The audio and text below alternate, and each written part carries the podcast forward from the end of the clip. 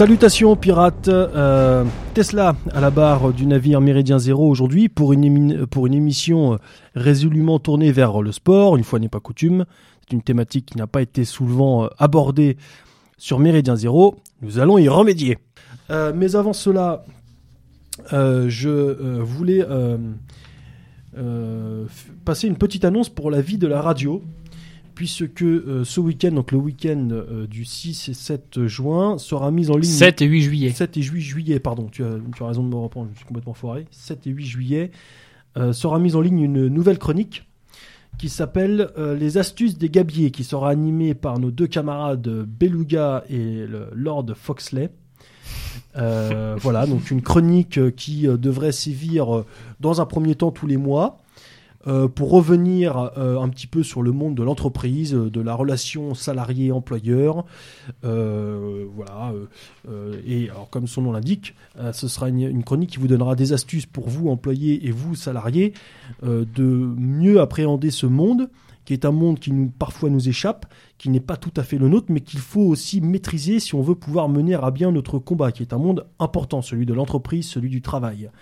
Écoutez cette, euh, cette chronique et euh, vous aurez euh, matière à, y survivre. On vous donnera des cartouches à mettre dans votre fusil pour, partir à l'assaut. Voilà. Alors, nous allons parler du sport, mais pas pour vraiment. on revi- on reviendra pas trop sur les vertus physiques qu'apporte le sport, bien que cela puisse donner lieu à une émission entière aussi. C'est plutôt intéressant. Mais nous allons, à travers deux événements, que sont la Coupe du Monde de football et euh, le Tour de France euh, de cyclisme, évidemment, deux, événements qui font l'actualité. Euh, nous reviendrons euh, à travers donc ces deux événements sur une euh, une, réflexion plutôt euh, sociologique et politique du sport en général et de ces deux sports, donc le cyclisme et, le, et le foot.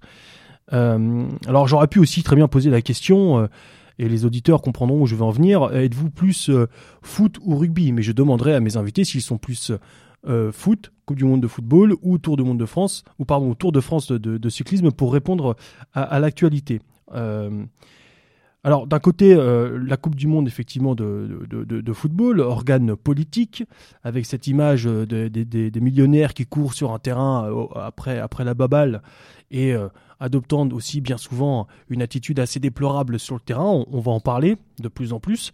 Et de l'autre côté, le cyclisme, renvoyant lui l'image de l'homme dans l'effort, l'image d'un sport champêtre, un peu rustique, mais en tout cas un sport euh, très populaire. Eh bien, nous nous apercevrons, je pense, au fil de l'émission, que euh, ces images d'Épinal ne sont pas tout à fait justes, ne sont pas toujours vraies. Je demanderai donc à mes invités s'ils sont plus euh, Coupe du Monde de football ou euh, Tour de France de cyclisme. Euh, on reviendra parce que je vous cache pas qu'il y a quand même un peu plus de foot autour de la table, un peu plus longuement sur le foot et la Coupe du Monde de foot. Et pour ma part, moi je me demande s'il est possible, lorsque nous avons nos idées, de supporter l'équipe dite de France de football dans cette compétition.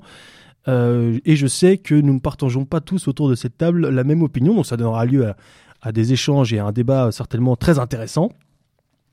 Euh, je demanderai également à mes invités si, euh, pour eux, euh, pour reprendre la formule bien connue dans nos milieux, le sport est-il ou non l'opium du peuple, une, une entreprise de sidération. Euh, je demanderai également, euh, alors on, reviendra donc à travers le sport sur les moyens prosélytes de, de- de- des politiques, sur, on s'apercevra évidemment que euh, les doctrines et le, corsus idéologique dans le sport est évidemment euh, très présent, évidemment aussi pas le nôtre malheureusement, mais ça viendra peut-être. Et pour conclure cette émission, euh, j'ai demandé à mes, à mes invités, euh, et nous réfléchirons ensemble pour savoir quelle pratique sportive euh, serait euh, la plus appropriée pour nos enfants. Euh, voilà, quelle, sporti- quelle euh, pratique sportive leur conseiller pour leur développement aussi bien physique euh, que mental. Alors, laissez-moi, après cette introduction, vous présenter mes invités. Tout d'abord, on va faire dans l'ordre, dans l'ordre des aiguilles d'une montre. hein, tout- d'une montre. Tout, tout d'abord, Alexandre. Bonjour, Alexandre. Approche-toi du, du micro, s'il te plaît, si, pour que les auditeurs t'entendent bien. Bonjour Tesla. Mais bonjour. Euh, donc, tu es euh, collaborateur au magazine, euh, au pardon, au journal présent. Oui, pigiste depuis 4 ans déjà pour, pour présent. Parle bien devant le, bien dans l'axe du micro que tu C'est peux. une première. Alors, eh, tu peux, tu peux, euh, tu peux le bouger, C'est magnifique. l'approcher tranquillement de ta bouche. J'ai l'impression d'être Johnny Hallyday C'est c'est qu'une impression, je te rassure. Mais parle bien dans l'axe, sinon euh, on va avoir du mal à te- à t'entendre.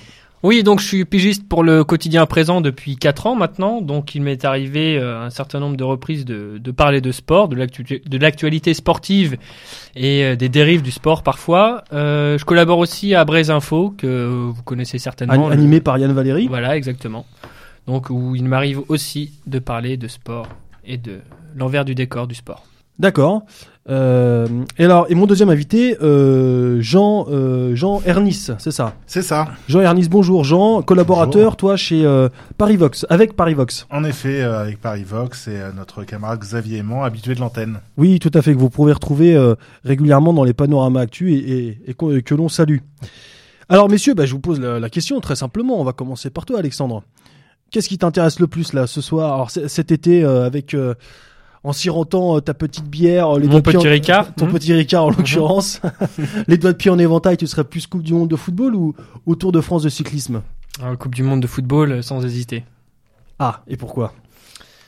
Ben, je dois dire que le cyclisme, ça me fait chier, grosso modo. Donc, euh, T'as pas le droit de dire ça. Bon, euh, je reconnais des, des qualités très importantes au Tour de France. On va avoir le temps d'en parler euh, un peu plus tard. Mais moi, bon, écoute, euh, je suis dans une famille. euh, Enfin, disons que j'ai un grand-père amateur de football. j'ai grandi un peu dans le Nord, etc. Donc, la passion du foot, et voilà, elle est.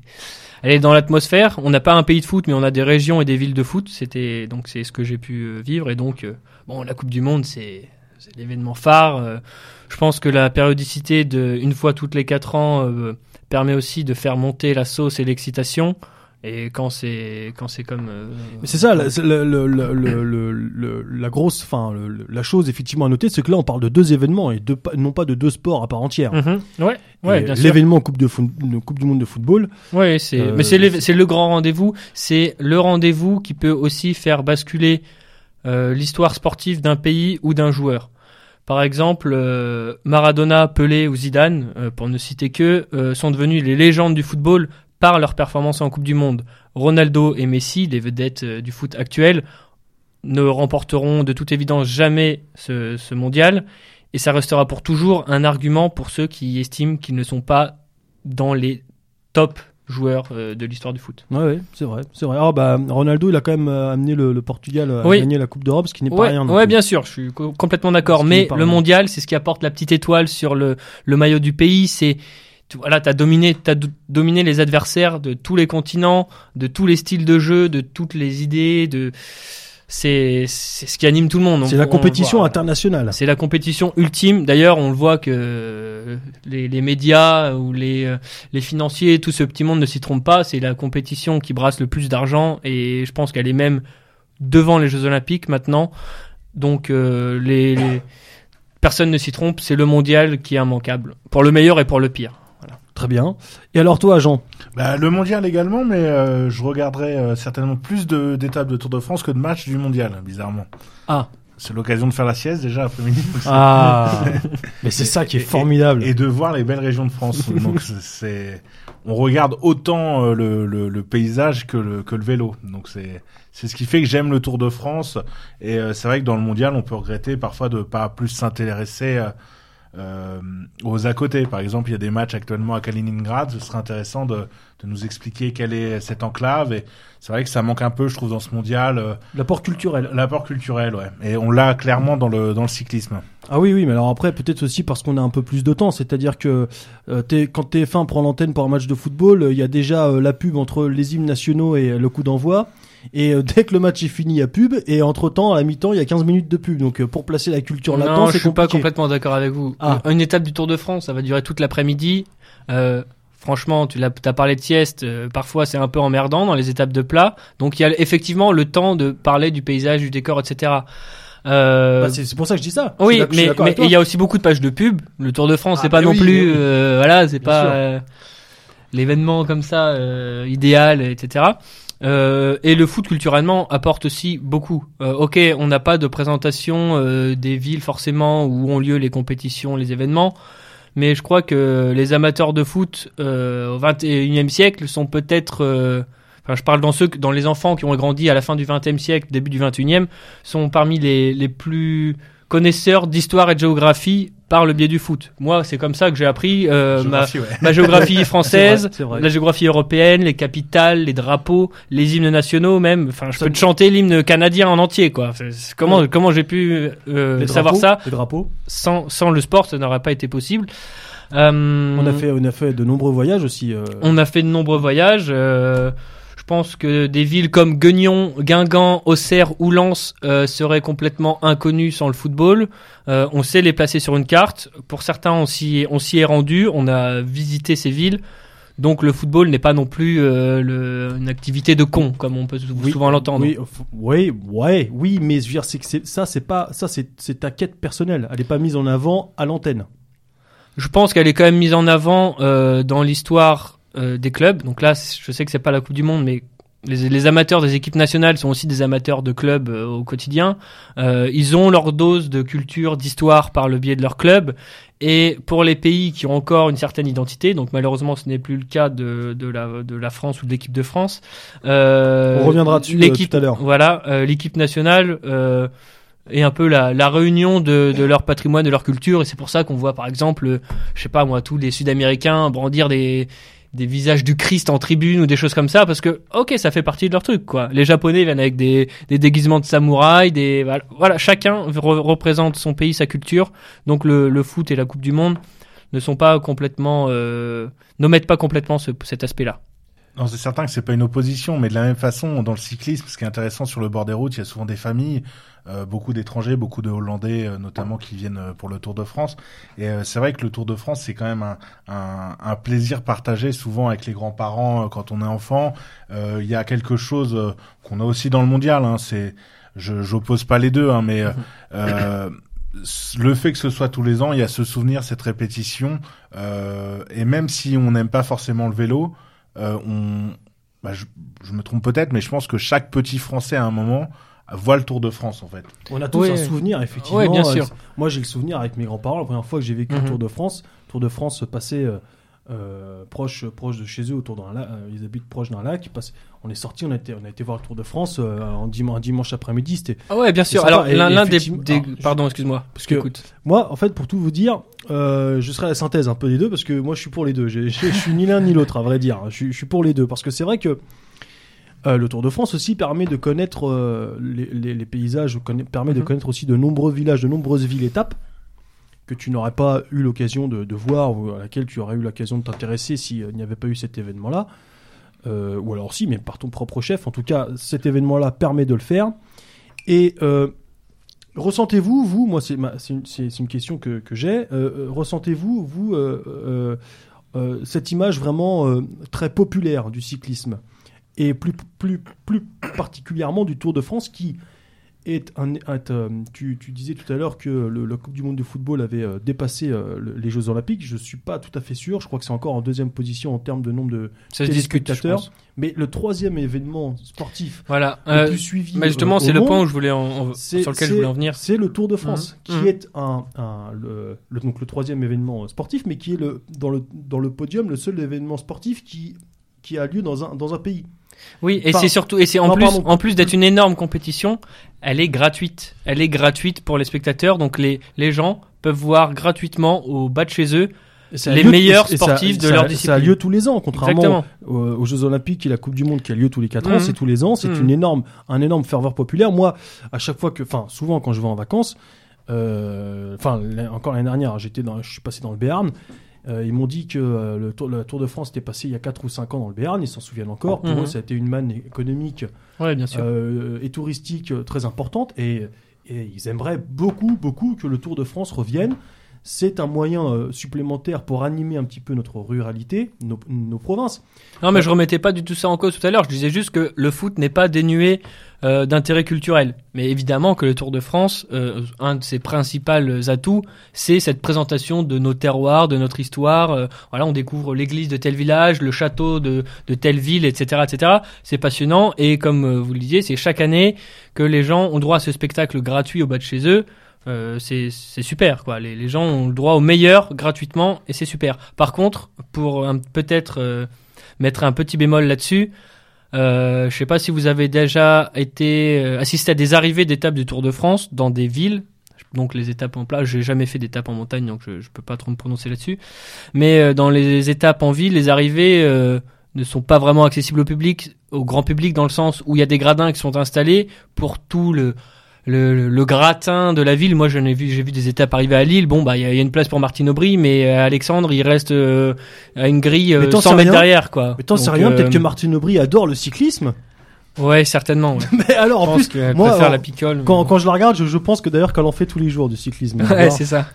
Non, mais alors ça, effectivement, tu soulignes un, un autre aspect qui est, qui est peut-être un peu moins courant dans l'imagerie populaire, c'est que le Tour de France, c'est pas un simple événement euh, populaire. Ça, ça a beaucoup évolué depuis euh, sa création en 1903. Non, mais Et- ça c'est évident, c'est que le Tour de France déjà c'est professionnalisé. Oui. Euh, les marques ont investi le Tour de France dorénavant. Depuis 1962. Exactement. De la même façon, le Tour de France dorénavant. excuse-moi, je t'interromps, juste prie. pour, pour, pour rebondir sur ce que tu viens de dire, il faut savoir qu'en- que jusqu'en 1962, les équipes étaient constituées par nation. Voilà, c'est ça, exactement. Et donc en fait, euh, chaque coureur avait euh, les couleurs de son pays sur son dos. Donc je crois qu'il y avait cinq ou peut-être un petit peu plus de coureurs qui représentaient un pays. Donc tu avais en fait euh, les différents pays qui et depuis 1962 donc sont arrivés euh, les marques. Donc maintenant les joueurs courent avec le maillot d'une du- d'une marque sur le dos. Bien qu'Astana Un relance un peu la mode euh, de patriotique avec Astana hein, euh, quelque part. Mais ce qui est certain, c'est que dorénavant le, le cyclisme a bien changé. On n'est plus, euh, on n'est plus à l'époque de, de Poulidor et, compagnie. On est sur euh, quelque chose qui s'est euh, professionnalisé et c'est surtout euh, la caravane publicitaire. Dorénavant, quand on regarde le Tour de France, avant de se taper les coureurs, on, estime à 11 km la durée de cortège de la caravane publicitaire. Donc bien sûr, on n'est pas sur les mêmes montants en euros euh, qu'investis dans le mondial, mais on est quand même sur euh, des marques qui s'imposent et qui sont là. Par exemple, un des principaux euh, sponsors de, un des principaux pardon, sponsors euh, du Tour de France, c'est une marque de, de saucissons euh, qui a été rachetée par un grand groupe chinois et euh, donc qui joue à fond sur le terroir français, Napa Caro rouge et blanc, alors que c'est acheté par un grand groupe chinois, un groupe fonds d'investissement avec euh, de, de la charcuterie qui est pas forcément traitée en France, avec des Mais ça, ça les gens sont contents de le, le- de le voir ce cortège de, de caravanes avant, Bien sûr. avant l'arrivée des coureurs. C'est un spectacle à part entière. en Bah, fait. bien sûr, moi je me souviens que j'étais gamin, je recevais des bonbons. euh, non non je je content pas une bonbons, casquette euh. Crédit Agricole, t'es heureux, quoi. je nie pas le, je nie pas le côté sympa je nie pas le côté sympa du truc je dis simplement que euh, c'est c'est pas fait sans intérêt forcément Mm. Mais oui, mais en même temps, euh,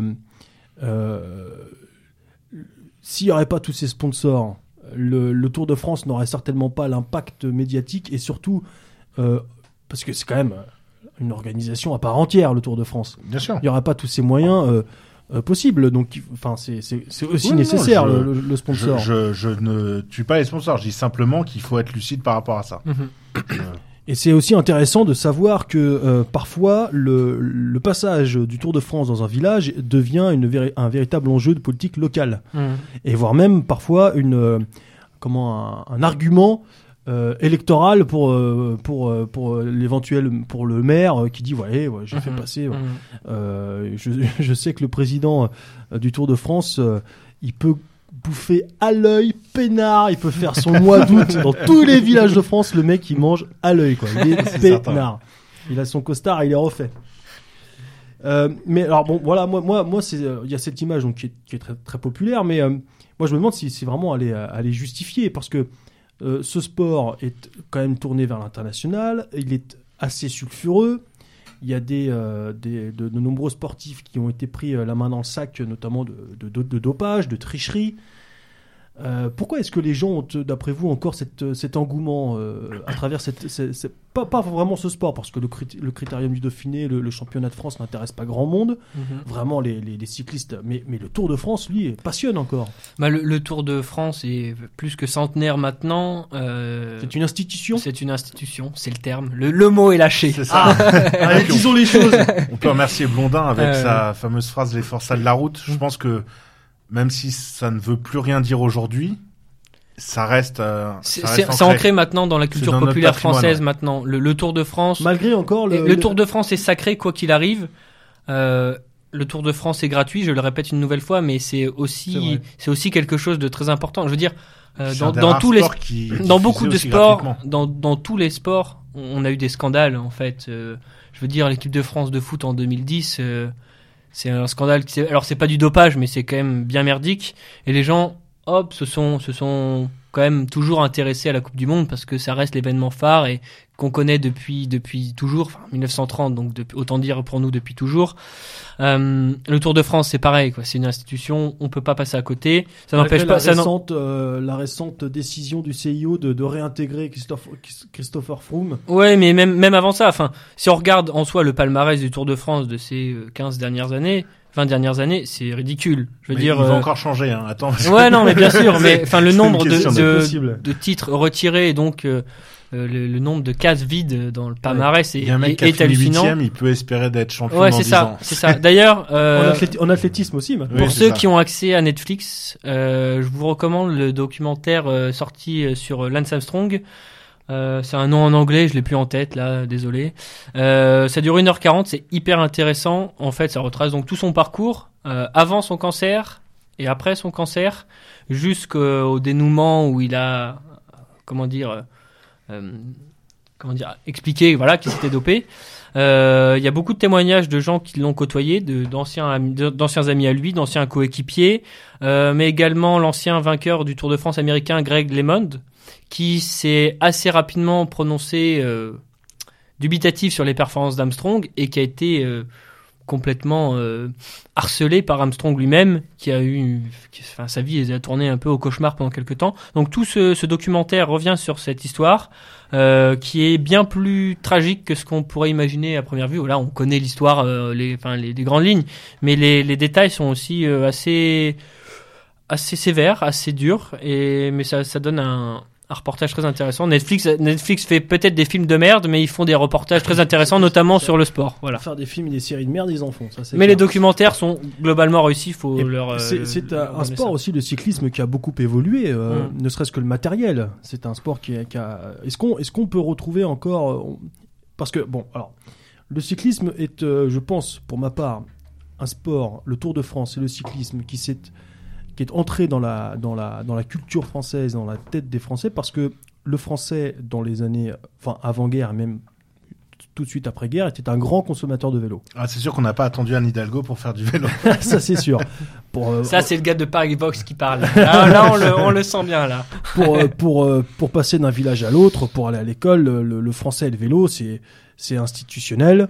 Euh, c'est- comme ça. Et très rapidement, les, euh, Français se sont euh, pris de passion pour ces gens qui avaient, comme je le disais, en introduction, le goût de l'effort, le, boyau de la roue autour, autour, autour, autour du cou, la selle en bois, et qui partaient faire des, des, des, étapes de 10, parfois 15 heures. Donc c'est quand même quelque chose qui, reste du, enfin, qui laisse dubitatif.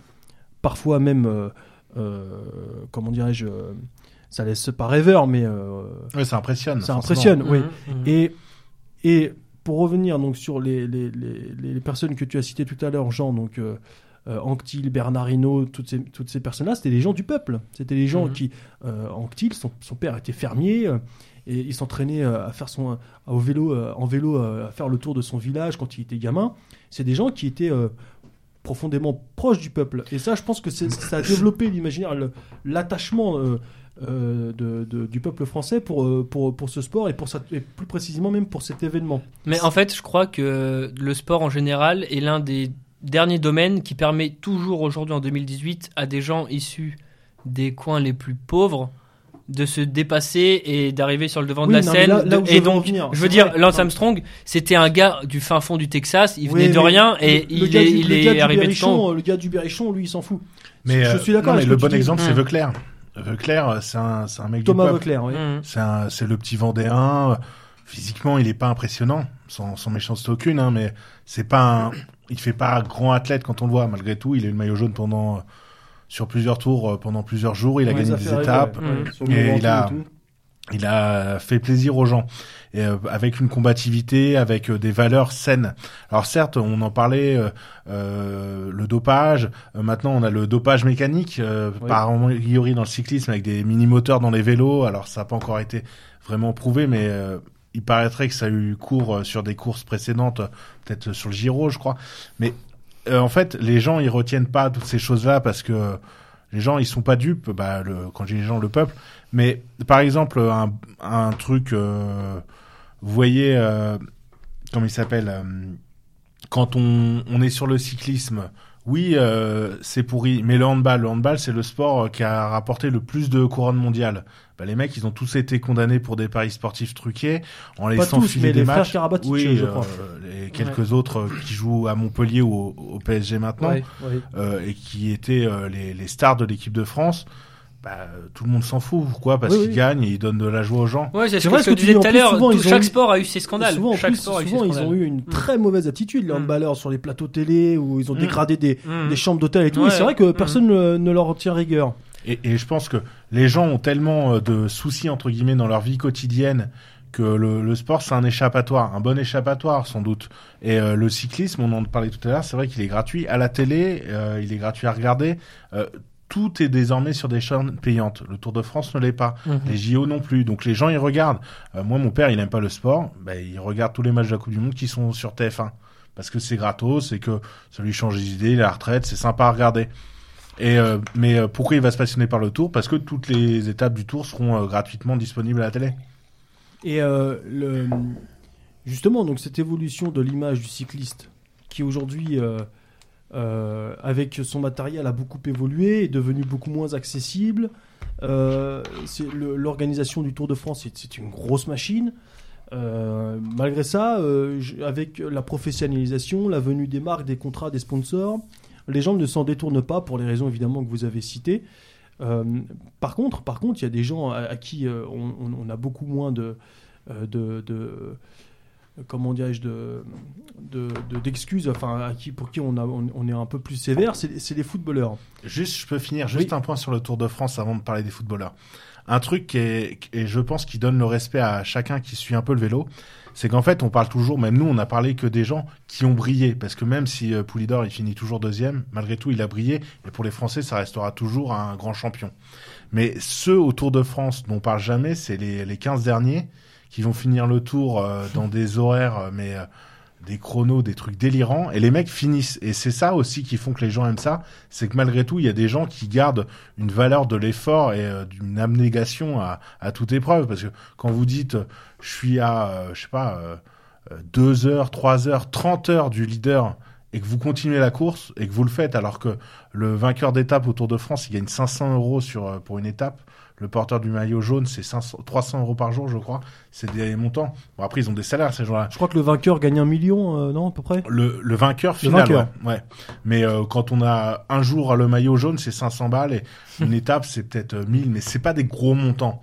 Bon, après, ils ont des salaires, ouais, c'est pas c'est grand chose sympa. par rapport à ce que ça brasse. Mais euh, ce qui ce qui plaît aux gens et euh, notamment chez les Français, hein, c'est ce côté un peu gaulois, c'est de se dire euh, malgré tout, eh ben il y a ce mec-là putain qui est dernier, et ben lui il continue et il y va.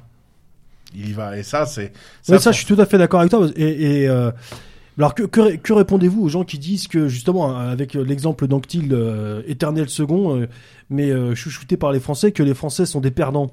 Alors, euh, si je quelque peux rebondir là-dessus. les, les Français aiment les perdants. C'est quelque chose qu'on entend souvent, ça, à la radio, notamment. Alors, si je télé. peux revenir là-dessus, en fait, il se trouve qu'il y a quelques mois encore, j'animais une émission euh, sur TV Liberté, une émission euh, sur le sport. On a fait un sujet justement sur euh, reprenant cette question les Français sont-ils des losers? Des perdants. Des losers, parce que le loser, c'est l'expression qui est rentrée dans les mœurs maintenant. Ouais, mais on si- s'en fout. Qu'on n'est pas sur Radio Coucou là, Ici, c'était mort. Non, mais euh, je veux dire, Ah non, on n'est pas le, sur Radio le Coucou, combat c'est est également sémantique. Eh bien, les Français sont-ils des perdants? Euh, C'est une question de mentalité souvent. Euh, on a toujours beaucoup d'excuses. On a toujours beaucoup d'excuses. On le voit avec nos cyclistes un petit peu, parce qu'on n'a quand même pas gagné le Tour de France depuis un bail malgré tout. On le voit surtout avec nos tennisman. On le voit avec euh, chaque athlète qui pendant les JO est donné favori, qui finalement finit quatrième, mais c'est parce qu'il y avait un peu trop de soleil ou il y avait une goutte de pluie, donc il était un peu déconcentré. Je crois qu'on tolère beaucoup trop les excuses et c'est pour ça qu'on est des perdants. C'est pas c'est pas en soi, c'est euh, peut-être le système médiatique qui fait ça, peut-être l'éducation. Je pense qu'il y a aussi de ça. Le, Après, je le système est euh, un peu, euh, enfin, il nous, tou- il, il nous touche euh, là-dessus dans tous les domaines, y compris dans le sport. Quoi. C'est la culture de l'excuse permanente. Après, il faut dire que la France finit toujours quand même plutôt bien classée dans les classements des médailles au JO. Alors oui, c'est pas toujours les gens qu'on attend qui les gagnent, effectivement.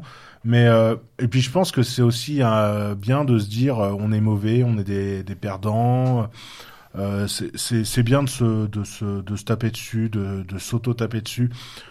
Moi, je serais pas aussi dur que ça. alors. Mais c'est pas complètement gratuit parce que quand on regarde, on compare nos résultats dans tous les sports par rapport à l'Espagne ou à l'Italie, euh, il y a quand même beaucoup de disciplines où, où on, on ne fait plus rien depuis depuis 20 ans, tandis que eux, euh, qui sont euh, comparables à nous, voire Eh oui, euh, mais l'Espagne, sont- le devant. tennis, le foot, il y a quoi? Le basket, il y a quoi? Il y a tous les sports euh, automobiles et Non, mais motorisés, il y a déjà. non, Parlons de l'Angleterre. L'Angleterre, c'est Il y a pareil. Fernando Alonso, il Mais y a tous les, il y a Marquez. Marquez, Pedrosa, Moi, je, euh, je suis tout- tous les petits gars en moto sont des Espagnols, c'est sur eux qui brillent. Euh, Carlos Sainz, machin, tout ça, tout ça, c'est des Espagnols. Euh, au basket, ils rivalisent avec les Américains. C'est on, comment, enfin, comment on peut Ah, Moi, je suis, moi, je suis pas d'accord. Moi, il me dingue. semble que, le- que la France euh, ne gagne pas partout, mais elle est présente partout. Elle est Contrairement- présente partout. Contrairement à tous les autres pays du monde. mais elle le gagne les États-Unis finalement. ou la Russie, je pense, qui sont présents également Peut-être. partout. Mais, mais ils ont, mais ils ont 500 millions, euh, 300 Ouais. millions d'habitants. Non, je pense que la Pas- France. pas la Russie. Dans les pays 100, comparables, 130 je pense que vraiment on a pris du retard. Je pense Moi, je pense que dans le, en comparaison du nombre d'habitants, on est, à mon avis, euh, largement surreprésenté dans tous les, dans tous les sports. Je pense aussi. Et euh, après, un truc, bon, on va pas rentrer dans des détails, mais il y avait eu la polémique euh, à l'époque sur euh, de Laurent Blanc quand il était entraîneur des euh, sélectionneur de l'équipe de France. Ah, c'est sur euh, c'est une les sur les sur les quotas euh, les quotas ethniques au sein de l'équipe de France et je pense que ça ça se ressent aussi dans toutes les sélections c'est que tout dans toutes les équipes de jeunes et dans tous les sports de jeunes on met en avant les gens qui ont plutôt un profil physique Ça y est, c'est parti. et euh, non, non, je vais pas, euh, je suis pas dans une polémique euh, stérile ou quoi, mais et euh, Non, je pense que ça ça. peut nuire sur les sur les performances à un moment. C'est de se dire euh, euh, tout le temps euh, prendre le plus physique, le plus physique. Être un grand champion, ce n'est pas que le physique, c'est aussi un mental à toute épreuve. Et c'est parfois ce qui manque à certains de nos champions. Mais clairement, donc rigueur moi je pense que de vie aussi. Enfin, la présence dans toutes les disciplines, d'accord, mais c'est parce qu'ils sont aussi boostés par les- toutes les finances, les aides, etc. Mais le résultat compte, et les résultats français dans la plupart des sports sont, j'assume les propos, euh, largement décevants. Et je pense que l'exemple du tennis, du cyclisme et de l'athlétisme, même s'il y a eu deux trois exceptions ces dernières années, alors je, je, je suis pas On un grand connaisseur de ça. Lemaître. Ouais, mais enfin, le, le tennis, c'est peut-être le, le- le truc le plus flagrant. Comment euh, notre pays, le pays des, des quatre mousquetaires, le pays de Roland Garros, peut-il attendre un vainqueur de tournoi de Grand Chelem à Roland Garros à Paris depuis 1983 Comment c'est possible? C'est parce que on a la culture de, l'excuse toujours, toujours mon fils Gasquet, euh, comment ils s'appellent tous là, le- les, c'est tous pareil. Franchement, c'est tous des perdants. Et tant qu'on sera, qu'on leur donnera des excuses et qu'on qu'on les applaudira parce qu'ils ont gagné le tournoi ATP de Marseille dont tout le monde se fiche. Non, ça on s'en on s'en branle. Maintenant, faut qu'ils faut qu'ils gagnent les, les grandes compétitions Ce que tu et dis qu'on là, arrête de les pour le tennis, c'est vrai, mais pour les hommes, pas pour les femmes. Qui gagnent, elles. En tout cas, bien plus que les hommes. Qui gagnent plus fréquemment que les hommes, c'est vrai, mais Ah non, mais enfin, je veux dire, Christi- mais quand, on quand tu devrait- vois Kristina Mladenovic, c'est bon quoi. T'as on assez, devrait- on t'as devrait- assez de, on de- devrait, en tout de cas, sur le défaites tennis, pour, c'est clair, être bien pour toutes plus- les femmes réunies, quoi. Je veux dire. euh. On devrait être bien plus performant. Moi, je pense que le peuple français a, euh, mais ça l'est de moins en moins parce que le le- l'esprit anglo-saxon euh, gagne les les, les, les- enfin, gagne les esprits et même dans le domaine du sport. Mais jusqu'à présent, euh, mais de moins en moins, le peuple français était donc à l'image de Jacques Anquetil, euh, éternel second, toujours très sensible effectivement à l'éthique dans le sport, à la, Mhm. à la, comment, au comportement que peut avoir le sportif, même dans la défaite, même parce qu'on peut être honorable dans la défaite et être la pire des raclures tout en gagnant. Oui, c'est vrai. Euh, bah, Lance Armstrong. Ouais. Euh, il a eu tous les honneurs, il n'empêche que c'est une raclure. Ouais, c'est un tricheur. Mhm. Bon voilà, le, le- le- en France on n'aime pas les tricheurs. Bon après, on, On a eu Richard Virenque qui était une idole alors que c'était un dopé aussi. Bah oui, bah oui, oui, non, mais on a eu, mais on a eu aussi des gens qui n'étaient certainement pas dopés, qui ont eu une attitude euh, éthique et des va- et qui ont représenté des valeurs de saine, mais qui n'ont pas été, qui n'ont pas été vainqueurs, et pour autant ils ont la reconnaissance euh, du peuple français. Et moi, Jackie ça- Durand, c'est un bon exemple de ça.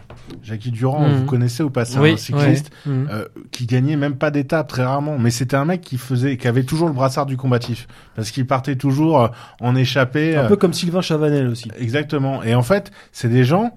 Alors, au, au point de vue national, on va, les gens vont pas forcément le reconnaître, mais localement, c'est des vedettes. Chavanel, il est de Touraine, de ma région d'origine. Quand il rentre, c'est, c'est une vedette. Tout le monde veut, veut boire sa bière avec Chavanel. Et, Et c'est euh, c'est pour ça aussi, je pense que les gens aimaient beaucoup Lyon parce qu'il avait le maillot à poids. Le maillot à poids, c'est le, le- le meilleur grimpeur, c'est l'ascension, c'est l'effort euh, par Mhm. excellence, quoi. Ouais, bien sûr. Je pense que ça aussi, ça. Mais ça du coup, on a aussi très vite oublié les affaires de dopage qui sont, qui Oui, sont non, quand même vraies aussi. vrai, c'est problématique. Et, c'est- et moi, j'aimerais revenir aussi sur une autre idée reçue qu'on a, c'est que on, on- à travers euh, la phrase de euh, Pierre de Coubertin, on s'imagine que le français se contente simplement de de, de participer. Mhm. Qu'en pensez-vous? Est-ce que vous êtes d'accord avec ça? Ça dépend des compétitions, je dirais, ça dépend Là, des je, sports. rappelle, je rappelle, euh, excuse-moi, je t'interromps, tu réponds la phrase de, de Pierre de Coubertin. L'important, c'est de participer. Je dirais que ça dépend des compétitions et des, des sports. Mais oui, après, euh, c'est mais c'est c'est une ancienne qu'on n'entendrait pas du tout en Angleterre. C'est pas, euh, je veux dire, euh, les Anglais disent, euh, on a inventé le, le fair play euh, pour euh, faire accepter la défaite aux Français. Je crois que c'est il y a une phrase comme ça, je sais plus quelle est, mais c'est une phrase britannique. Il y a rien de plus agaçant qu'un Anglais qui vient te voir après après un match, qui t'a battu bien sûr et qui te fait good game, good game. Ça, mais Va te faire foutre. ça, moi, j'ai eu le plaisir de le faire à un Anglais. Ça. Qu'on a battu au foot. Une équipe d'Anglais, on les a battus à la fin, genre serré tous la pogne. Good game, good game. Et, et après, je, je- évidemment, euh, mais euh, je, je pense que c'est moins vrai. Et puis malheureusement, euh, euh, ça a été vrai pendant longtemps parce qu'on avait cette culture aussi de la France, euh, bon, défaitiste euh, avec 40 et tout. Et je pense qu'il y a des générations de Français qui ont été élevés de ne fais pas de vagues, accepte la défaite. un peu docilement et l'apport culturel extra-européen fait que maintenant on, accepte pas forcément la défaite et du coup on s'énerve et on est moins fair-play quand on perd. Euh, avant on perdait de façon euh, honorable, maintenant on perd mais des fois on s'énerve. On pourrait forcément- presque comparer ça aux résultats scolaires. Avant, t'as eu 5 sur 20, tu te fais défoncer par ton daron. Maintenant, t'as eu 5 sur 20. Attention, on va aller engueuler le professeur parce que c'est lui qui a dû faire une connerie, quoi. Enfin, c'est, c'est un peu le, le même comportement qu'on retrouve dans le sport, quoi. Les mecs, ça y est, sont remplaçants ou sont pas sélectionnés en équipe de France.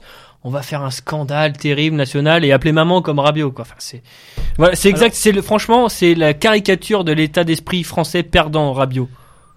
Il, a, il a mérité son sort et, euh, et monsieur va aller pleurer au- dans les jeux de Adrien sa mère. Rabiot, donc euh, ce joueur de l'équipe de France qui a Mm. refusé euh, Mm, la mm. présélection euh, en équipe de France pour la Coupe du Monde euh, en, en- en justifiant son refus, en, tout simplement en disant qu'il ne voulait pas être Voilà, remplaçant. et dont, dont la mère et gère la carrière en fait. C'est pour ça que je parle de sa mère, c'est pas gratuit. Euh, sa mère gère sa carrière et a déjà eu pas mal d'altercations avec euh, les, les différents euh, représentants de clubs dans lesquels il a évolué. Donc euh, alors, si, si moi caricatural. si moi maintenant, euh, je vous donne la phrase entière de Pierre de Coubertin, qui n'est pas connue la phrase entière. C'est-à-dire que Mhm. Pierre de Coubertin, en fait, a prononcé cette phrase lors de l'inauguration, parce qu'il a été grand euh, acteur de la, euh, de, de la remise euh, à, à- Bah oui, c'est lui qui a Jeux relancé les, jeux, les Jeux Olympiques modernes. Oui, oui. Tout à fait, je crois dans les années 20 ou 30. Et si d'ailleurs, attends, avant, avant que tu, tu te lances, Oui. il a gagné la médaille d'or aux Jeux Olympiques euh, dans le concours de poésie, parce qu'il y avait ça, il y avait ce genre d'épreuve euh, Ouais. aux Jeux Olympiques dans les premières éditions. Tout à fait. on, euh, Ça c'est ça c'est dingue. Enfin, Méridien Zéro pourrait présenter des, des candidats sérieux au concours de poésie. Ah oui, oula, ça, faut que tu me donnes les noms parce que j'ai pas d'idée, j'ai pas de nom en tête moi. Moi j'ai une idée, mais il faut il faut que j'ai une belle blonde en face de moi, sinon ça marchera pas. Non, mais alors donc euh, dans ce euh, dans ce discours euh, d'ouverture de, de ces premiers Jeux Olympiques modernes, il avait donc prononcé cette phrase l'important c'est de participer, car l'essentiel est de gagner. Et si tu veux gagner, il faut au moins participer. Évidemment. Mhm. Voilà le sens de cette euh, de, de ce en fait de ce bout de phrase. Putain, on s'est trompé les mecs. ça mais- fait mais ça oui. fait 50 ans qu'on s'est gouré Ben là. oui, ben oui. Bah oui. Mais oui, et donc en fait, ça fait moi depuis que je suis gamin qu'on me dit que l'esprit franch- l'esprit français au sport, c'est l'important, c'est de participer. Mais Pierre de Coubertin n'a jamais voulu, euh, n'a jamais dit ce- Mhm. cela dans ce sens-là. Mais Enfin bon, voilà, petit. Et puis, Petit je, aparté. je pense que Non mais c'est très que- important en fait, quelque Ah oui. part. C'est Ouais, puis je pense que c'est certain que dans son optique, euh, à Coubertin, c'est de gagner. Euh, un homme qui veut relancer euh, les Olympiades d'un point de vue moderne, c'est que c'est quelqu'un qui est passionné par la performance. Donc la performance, c'est forcément gagner euh, à la finalité. Alors c'est intéressant de d'entendre dire que la poésie était donc euh, était une un, Une épreuve. Ah, une une épreuve, épreuve. oui, oui, euh, sportive. Parce que, euh, pour revenir à, à tout à l'heure, tu disais que les Français étaient perdants. Il y a, s'il y a bien un domaine dans lequel euh, les Français sont assez forts en sport, ce sont les sports non professionnels. Euh, J'entends notamment l'alpinisme. Mhm. Euh, le bateau à voile, c'est c'est professionnel. Il y a des rémunérations, mais enfin, les Français excellent dans ce domaine-là. Euh, On est très bon en pétanque. Hein. La, pétanque, bientôt être, euh, qui se JO. professionnalise de petit à petit. Ouais, mais les Malgaches, putain, ils- Non, les pétanque business. D'ailleurs, le port du jean est interdit euh, depuis peu euh, pour euh, pratiquer la pétanque. Le jean bleu est interdit pour professionnaliser le sport. Ça fera plaisir à certains camarades. C'est bon ça. D'accord. Et petit clin d'œil aussi, euh, je voulais euh, euh, rendre hommage à ce, à ce, à ce Français dont je, le nom m'échappe. J'ai pensé toute la journée et là, comme par hasard, le nom m'échappe. Ce Français qui a battu le record du monde d'apnée en profondeur, il est descendu à 105 mètres. Euh, voilà. Ça, le genre de petite performance de domaine, de domaine euh, sportif dont on ne parle jamais, pour le coup, qui ne sont absolument pas médiatisés. Et pourtant, le- le- le- l'exploit sportif, il est là. Mhm. Descendre à 105 mètres de profondeur, c'est absolument incroyable. Ouais, clairement. Incroyable. Mhm. Euh, les, les, les compétitions d'apnée, enfin, ces choses. ouais. On est presque. on est, on est, on est pas Évidemment, évidemment que c'est du sport, mais on est presque dans le stade supérieur, dans l'aventure, dans la découverte, euh, Eh oui. dans le, pi- le pionnier, quoi. Le mec bah qui oui. va marcher sur la lune, quoi. Enfin, j'exagère à peine, La mais France, quoi. mais c'est ça. le génie européen. Et là, pour le coup, il n'y a pas de mixité euh, ethnique, Ah, il y en a moins, ouais. étonnamment. Étonnamment parce que, euh, comme tu disais tout à l'heure, Jean, arrivé à un certain stade, la rigueur et l'hygiène de vie est extrêmement importante. Euh, tu citais tout à l'heure les propos de Laurent Blanc. Moi, je, vais, je surenchérir en citant le- les propos d'un autre euh, entraîneur euh, de, de- de football, qui est Arsène Wenger, entraîneur d'A- d'Arsenal, qui disait que le football moderne, donc il disait ça au début des années 2000, à l'époque où il y avait notamment Patrick Vieira dans son, équipe, disait que le football moderne se tournera vers un football très athlétique, donc il faut engager des grands noirs athlétiques. Je reprends ces termes. Et ben on voit où est l'Arsenal aujourd'hui. Et on voit. et- et les euh, champions du monde, c'est des petits espagnols euh, blancs et Mm. techniques. Et d'ailleurs, c'est aussi le cas de la plupart des équipes qui remportent la Ligue des Champions chaque année.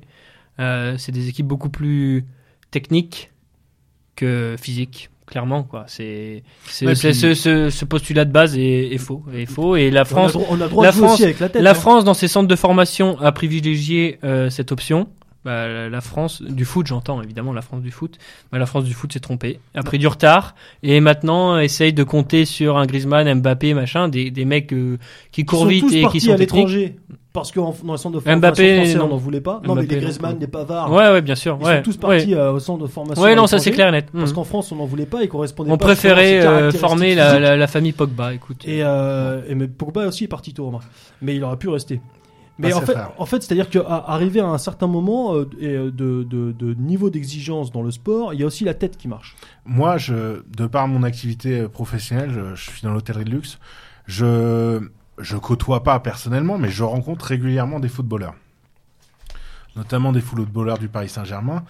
Euh, bon, à deux jours, euh, le lendemain de la défaite euh, 6-1 contre Barcelone, qu'on voyait des joueurs du PSG qui fument des cigarettes, euh, ça, ça fout tige, mal. Ça fait du bien. Alors, euh, qui fume une clope, je m'en fous, mais euh, que les mecs se pètent la gueule avec des nanas le lendemain d'une défaite, ça en dit long sur le professionnalisme. Ça, tu vois ça, toi, dans, à l'hôtellerie, les oui, mecs qui oui, on- débarquent. ouais, euh, ouais. Un petit Italien pour pas le nommer. Mal, quoi. oh. Hey. Eh, non, enfin, cool. Eh, les grands yeux bleus. non, mais et c'est pas c'est pas le seul et euh, c'est c'est régulier. Bah, euh, Neymar est connu pour ses euh, extravagances. euh, L'exigence. euh, Non, mais tu sais, moi, je suis, moi, je suis supporter du RC Lens. Et on, alors, on n'est pas au même niveau que le PSG. N'empêche qu'on a les mêmes histoires. Les mecs qui viennent de, enfin, qui perdent parce que on perd souvent, du coup, hein, voilà. C'est une surprise pour personne. Euh, les mecs le soir vont dans les boîtes de nuit ou les bars à chicha, font n'importe quoi.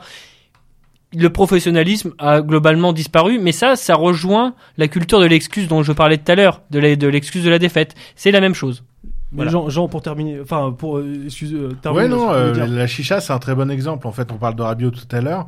Euh, Rabiot euh, s'est fait égratigner par le site Paris United, qui est un, un site euh, spécialisé dans le PSG, euh, qui sort énormément de, de scoops, qui a sorti un bouquin récemment, et en fait, qui ont récemment dévoilé, euh, bah, récemment il y a quelques mois, que Rabiot était un addict de la chicha, par exemple.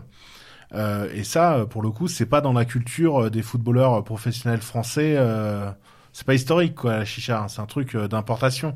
Et euh, après, à voir ce que ça donnera. Et... Je te laisse terminer ton propos. Va vas-y, voir ce que ça donnera. À voir ce que ça donnera. Euh, le, le, le type euh, a, a une mentalité pourrie et euh, il nous l'a prouvé en refusant d'être.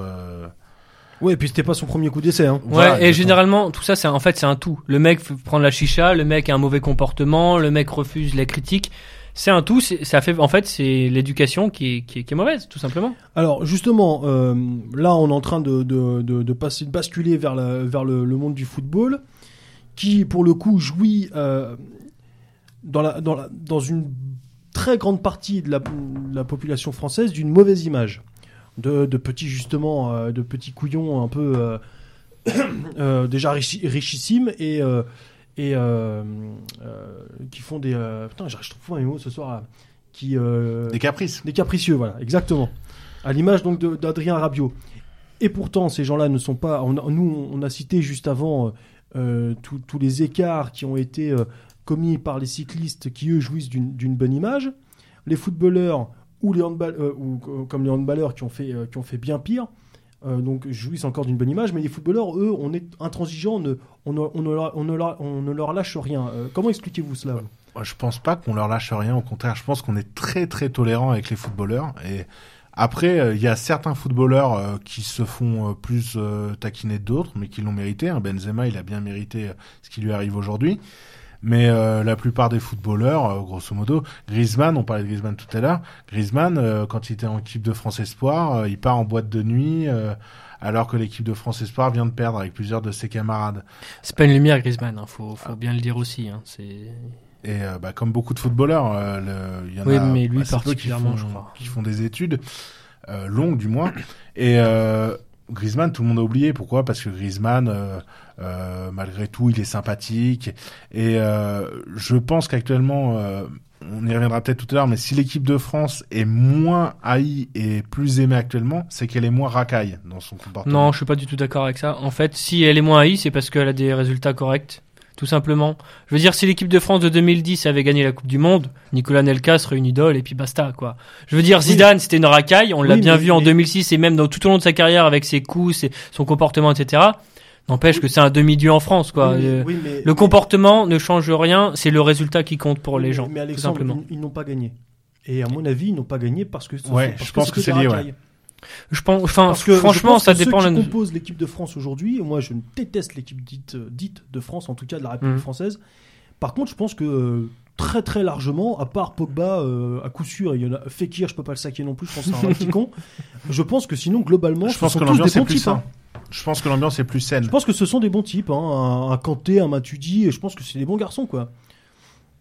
Bah Matuidi, c'est évident. Hein, Matuidi, Ouais, après, après, je veux dire. Tout ça euh, encadré par un Deschamps qui a une forme de pédagogie, une Je- aura, parce que Domenech, enfin, fallait voir Oui. Domenech aussi. hein. Deschamps est plus éducateur qu'entraîneur ou sélectionneur. Il Ouais, est mais éducateur. parfois il faut pas, il faut pas. Et, euh, pourquoi ça- pas Aimé Jacquet l'était également. hein. Pourquoi pas Et euh, tu vois, quand tu dis que Zidane est une racaille, euh, je j'irai pas jusque là. Après Zidane, euh, je suis loin d'être son premier fan, mais quand on regarde des reportages comme Les yeux dans les bleus, tout ça à l'époque, Zidane, quand Jacquet parle, Zidane il fermait sa gueule. Ouais, mais tu vois aussi son- le fonctionnement 2010. avec sa famille, avec sa famille. Franchement, c'est presque une mafia. Enfin, c'est C'est- c'est- c'est- un un milieu- doré. euh, c'est une famille, 2006, c'est une famille dégueulasse. Lui, il a jamais su se maîtriser pendant sa carrière de joueur. Euh, Enfin, C'est tout sauf un exemple un pour numéro- les, jeunes numéro français. 10, Quoi. il, il a eu 14 cartons rouges. Pour un numéro Mhm. 10, c'est un record. Ouais, c'est beaucoup. Mais il faut dire aussi qu'il prenait beaucoup de coups. Et, et dès le lendemain de la finale de la Coupe du Monde, il était reçu par Chirac et pardonné par Chirac et toute la France. quoi. Je veux dire, euh, on a on a jamais vu ça, on n'a jamais vu ça dans aucun autre sport. Enfin, je veux dire, euh, un mec Bah qui si, fait Karabatic. ça. Ouais, mais le handball, tout le monde s'en branle. Ah non, Ah, je trouve que ça y fait a- des audiences. Ouais, c'est en train de monter, hein. C'est en train de monter en sauce. Enfin, je veux dire- gagne. Euh, Si demain il gagne. Si, si je vais dans la rue et que je demande aux gens combien de fois la France était championne du monde de handball, je suis pas sûr qu'il y en aura beaucoup qui sont me répondre. D'ailleurs, moi-même, je sais plus si c'est 5 ou 6 parce que, enfin, c'est c'est 7. Bon, crois. bah, 5, 6, 7, 8, 9. Ça, ça a lieu tous les deux ans, je crois, maintenant, le, ce, ce truc. Enfin, ça n'a plus du tout la saveur euh, que ça pouvait avoir quand c'était au début et que, voilà, c'était la première fois, c'était génial. Euh, c'est un sport qui est suivi par très peu de monde. On parle de Coupe du Monde, mais c'est, enfin, euh, alors, je suis un peu caricatural, mais c'est presque une Coupe d'Europe. Euh, franchement, le handball, tout le monde s'en fout, donc euh, que un tel fasse ci ou ça, c'est- pas grave. Mais alors, pour revenir sur les footballeurs, donc il y a l'attitude des joueurs, mais aussi, on, on sent, il y a une espèce de, de- je sais pas ce que vous en pensez, vous allez me dire ce que vous en pensez, euh, il y a un, un clivage. C'est un, un petit peu aussi l'objet de cette émission. J'aurais pu de- aussi l'intituler Êtes-vous foot ou rugby? Mhm. Il y a un clivage au sein de la population entre euh, les gens qui aiment le foot, et d'ailleurs on s'aperçoit que bien souvent, euh, euh, de plus en plus, une certaine forme de, la- de- de catégorie sociale et surtout euh, euh, culturelle en France qui est intéressée par le foot, avec de plus en plus euh, des gens qui s'en écartent euh, en essayant ainsi, et notamment en se détournant vers le rugby. Je pense que malheureusement, à terme, d'ici 10 ans, le rugby, ça va être euh, aussi, pourri, mais s'écartent notamment vers le rugby pour retrouver des valeurs plus sportives, là où l'argent est moins maître, là où il y a moins de chichi, parce qu'on peut revenir aussi sur l'attitude des footballeurs sur le terrain, qui est absolument exécrable. Là, on le voit avec la Coupe du Monde. Enfin, genre, les mecs, Là ont des attitudes de petits pourris gâtés, c'est insupportable. Mhm. Là où le rugby, par exemple, véhicule une attitude sur le terrain beaucoup plus combatif, on respecte l'arbitre, il y a une forme de, de respect donc de la hiérarchie, euh, des règles établies, un fair play pour le coup qui est vraiment visible. Donc on, on sent qu'il y a une, toute une tout un, un- un penchant de, de la population qui en plus euh, bien souvent euh, avait une culture euh, foot mais qui se détourne du foot parce que écœuré par toute ce- cette starification, ce business et toutes ces racailles, pour se tourner vers des, euh, vers des sports euh, qu'ils estiment être plus sains. Qu'en pensez-vous? Est-ce que vous ressentez vous aussi ou pas? Ça, je suis d'accord. Mais en fait, je pense que le football, moi, je suis un grand amateur de football. Je suis un, je suis un ancien de la Tribune Boulogne. j'ai- J'aime le football. C'est- C'était mon sport. ça Tribune Boulogne, donc euh, Mais tu sais qu'on tribune n'est pas du Parc tous, des on Princes. on n'est pas tous des consanguins, hein, faut euh, ça. Tribune Boulogne, euh, tribune du Parc des Princes, donc euh, du, euh, de- du stade du, du Paris Saint-Germain, pour, pour, pour que les auditeurs comprennent. Et en fait, je pense qu'on se fait voler notre sport, le football. Mais on se fait voler par deux types de Ça, personnes. c'est intéressant. On se fait voler euh, d'une part euh, par euh, tout ce côté football racaille dont on a déjà un petit peu parlé, et on se le fait voler aussi par euh, un peu une euh, euh, des un peu les bobos pour être euh, global. C'est-à-dire que euh, pendant très longtemps, le foot c'était réservé aux ouvriers, aux mecs. euh, C'était ça- un sport populaire comme ce qu'on décrit Voilà. depuis tout à l'heure avec le cyclisme. Tu parlais de Lens tout à l'heure. Euh, Est-ce que les tribunes de Lens se féminisent? J'ai pas la réponse. Alors, alors moi, je pense que ton point de vue, je le comprends, mais je pense que c'est un truc vraiment euh, parisiano-parisien, quoi. En fait, euh, c'est parce que vous avez maintenant de l'argent, des bons joueurs, des résultats, que vous avez ce genre de public maintenant. Mais dans les, ce que j'ai beaucoup voyagé dans les stades français, euh, dans les clubs encore populaires, ça reste, ça reste très populaire dans les tribunes encore. Je veux dire, Lens. Euh, Et très je pense que oui, c'est très masculin, très populaire et très blanc aussi, il faut le dire. Euh, alors que le, enfin, le Pas-de-Calais est pas épargné par les problèmes d'immigration, hein, mais ça reste vraiment ce profil-là. Je pense que le public de, de- de maintenant, en gros, c'est les enfants du public d'il y a 20 ans, quoi, tout simplement. Donc euh, nous, on garde cette notion-là et pour défendre le foot, parce que tu parlais du rugby, la comparaison avec le foot. Le rugby, c'est quand même un sport plutôt régional dans le sens où au nord de la Loire, euh, il n'y a pas vraiment de club de rugby à part à Paris qui est un peu différent. Mais sinon, on n'a on n'a pas de vrai club de rugby professionnel, majeur, etc. Donc, on n'a que le foot, donc on regarde du foot et on continue de suivre le foot. Et euh, on a tous les excès dont tu parlais dont- sur le terrain. Je veux dire, par exemple, le RC Lens vient de vivre une saison horrible, euh, bon, non seulement sur le terrain, mais surtout de manière extra sportive. On a eu mais tous les scandales possibles et imaginables. Il y a même un mec, euh, euh, Abdellah Zoubir, qui a menacé le public de lui tirer dessus à la Kalachnikov. Bon, bah, pour, pour te dire à quel point c'est On n'a pas osé c'est ça. assez allé. Ça, ça c'est dans l'air du temps. Ça. Ouais, c'est dans l'air du temps, c'est pas grave, c'est ça.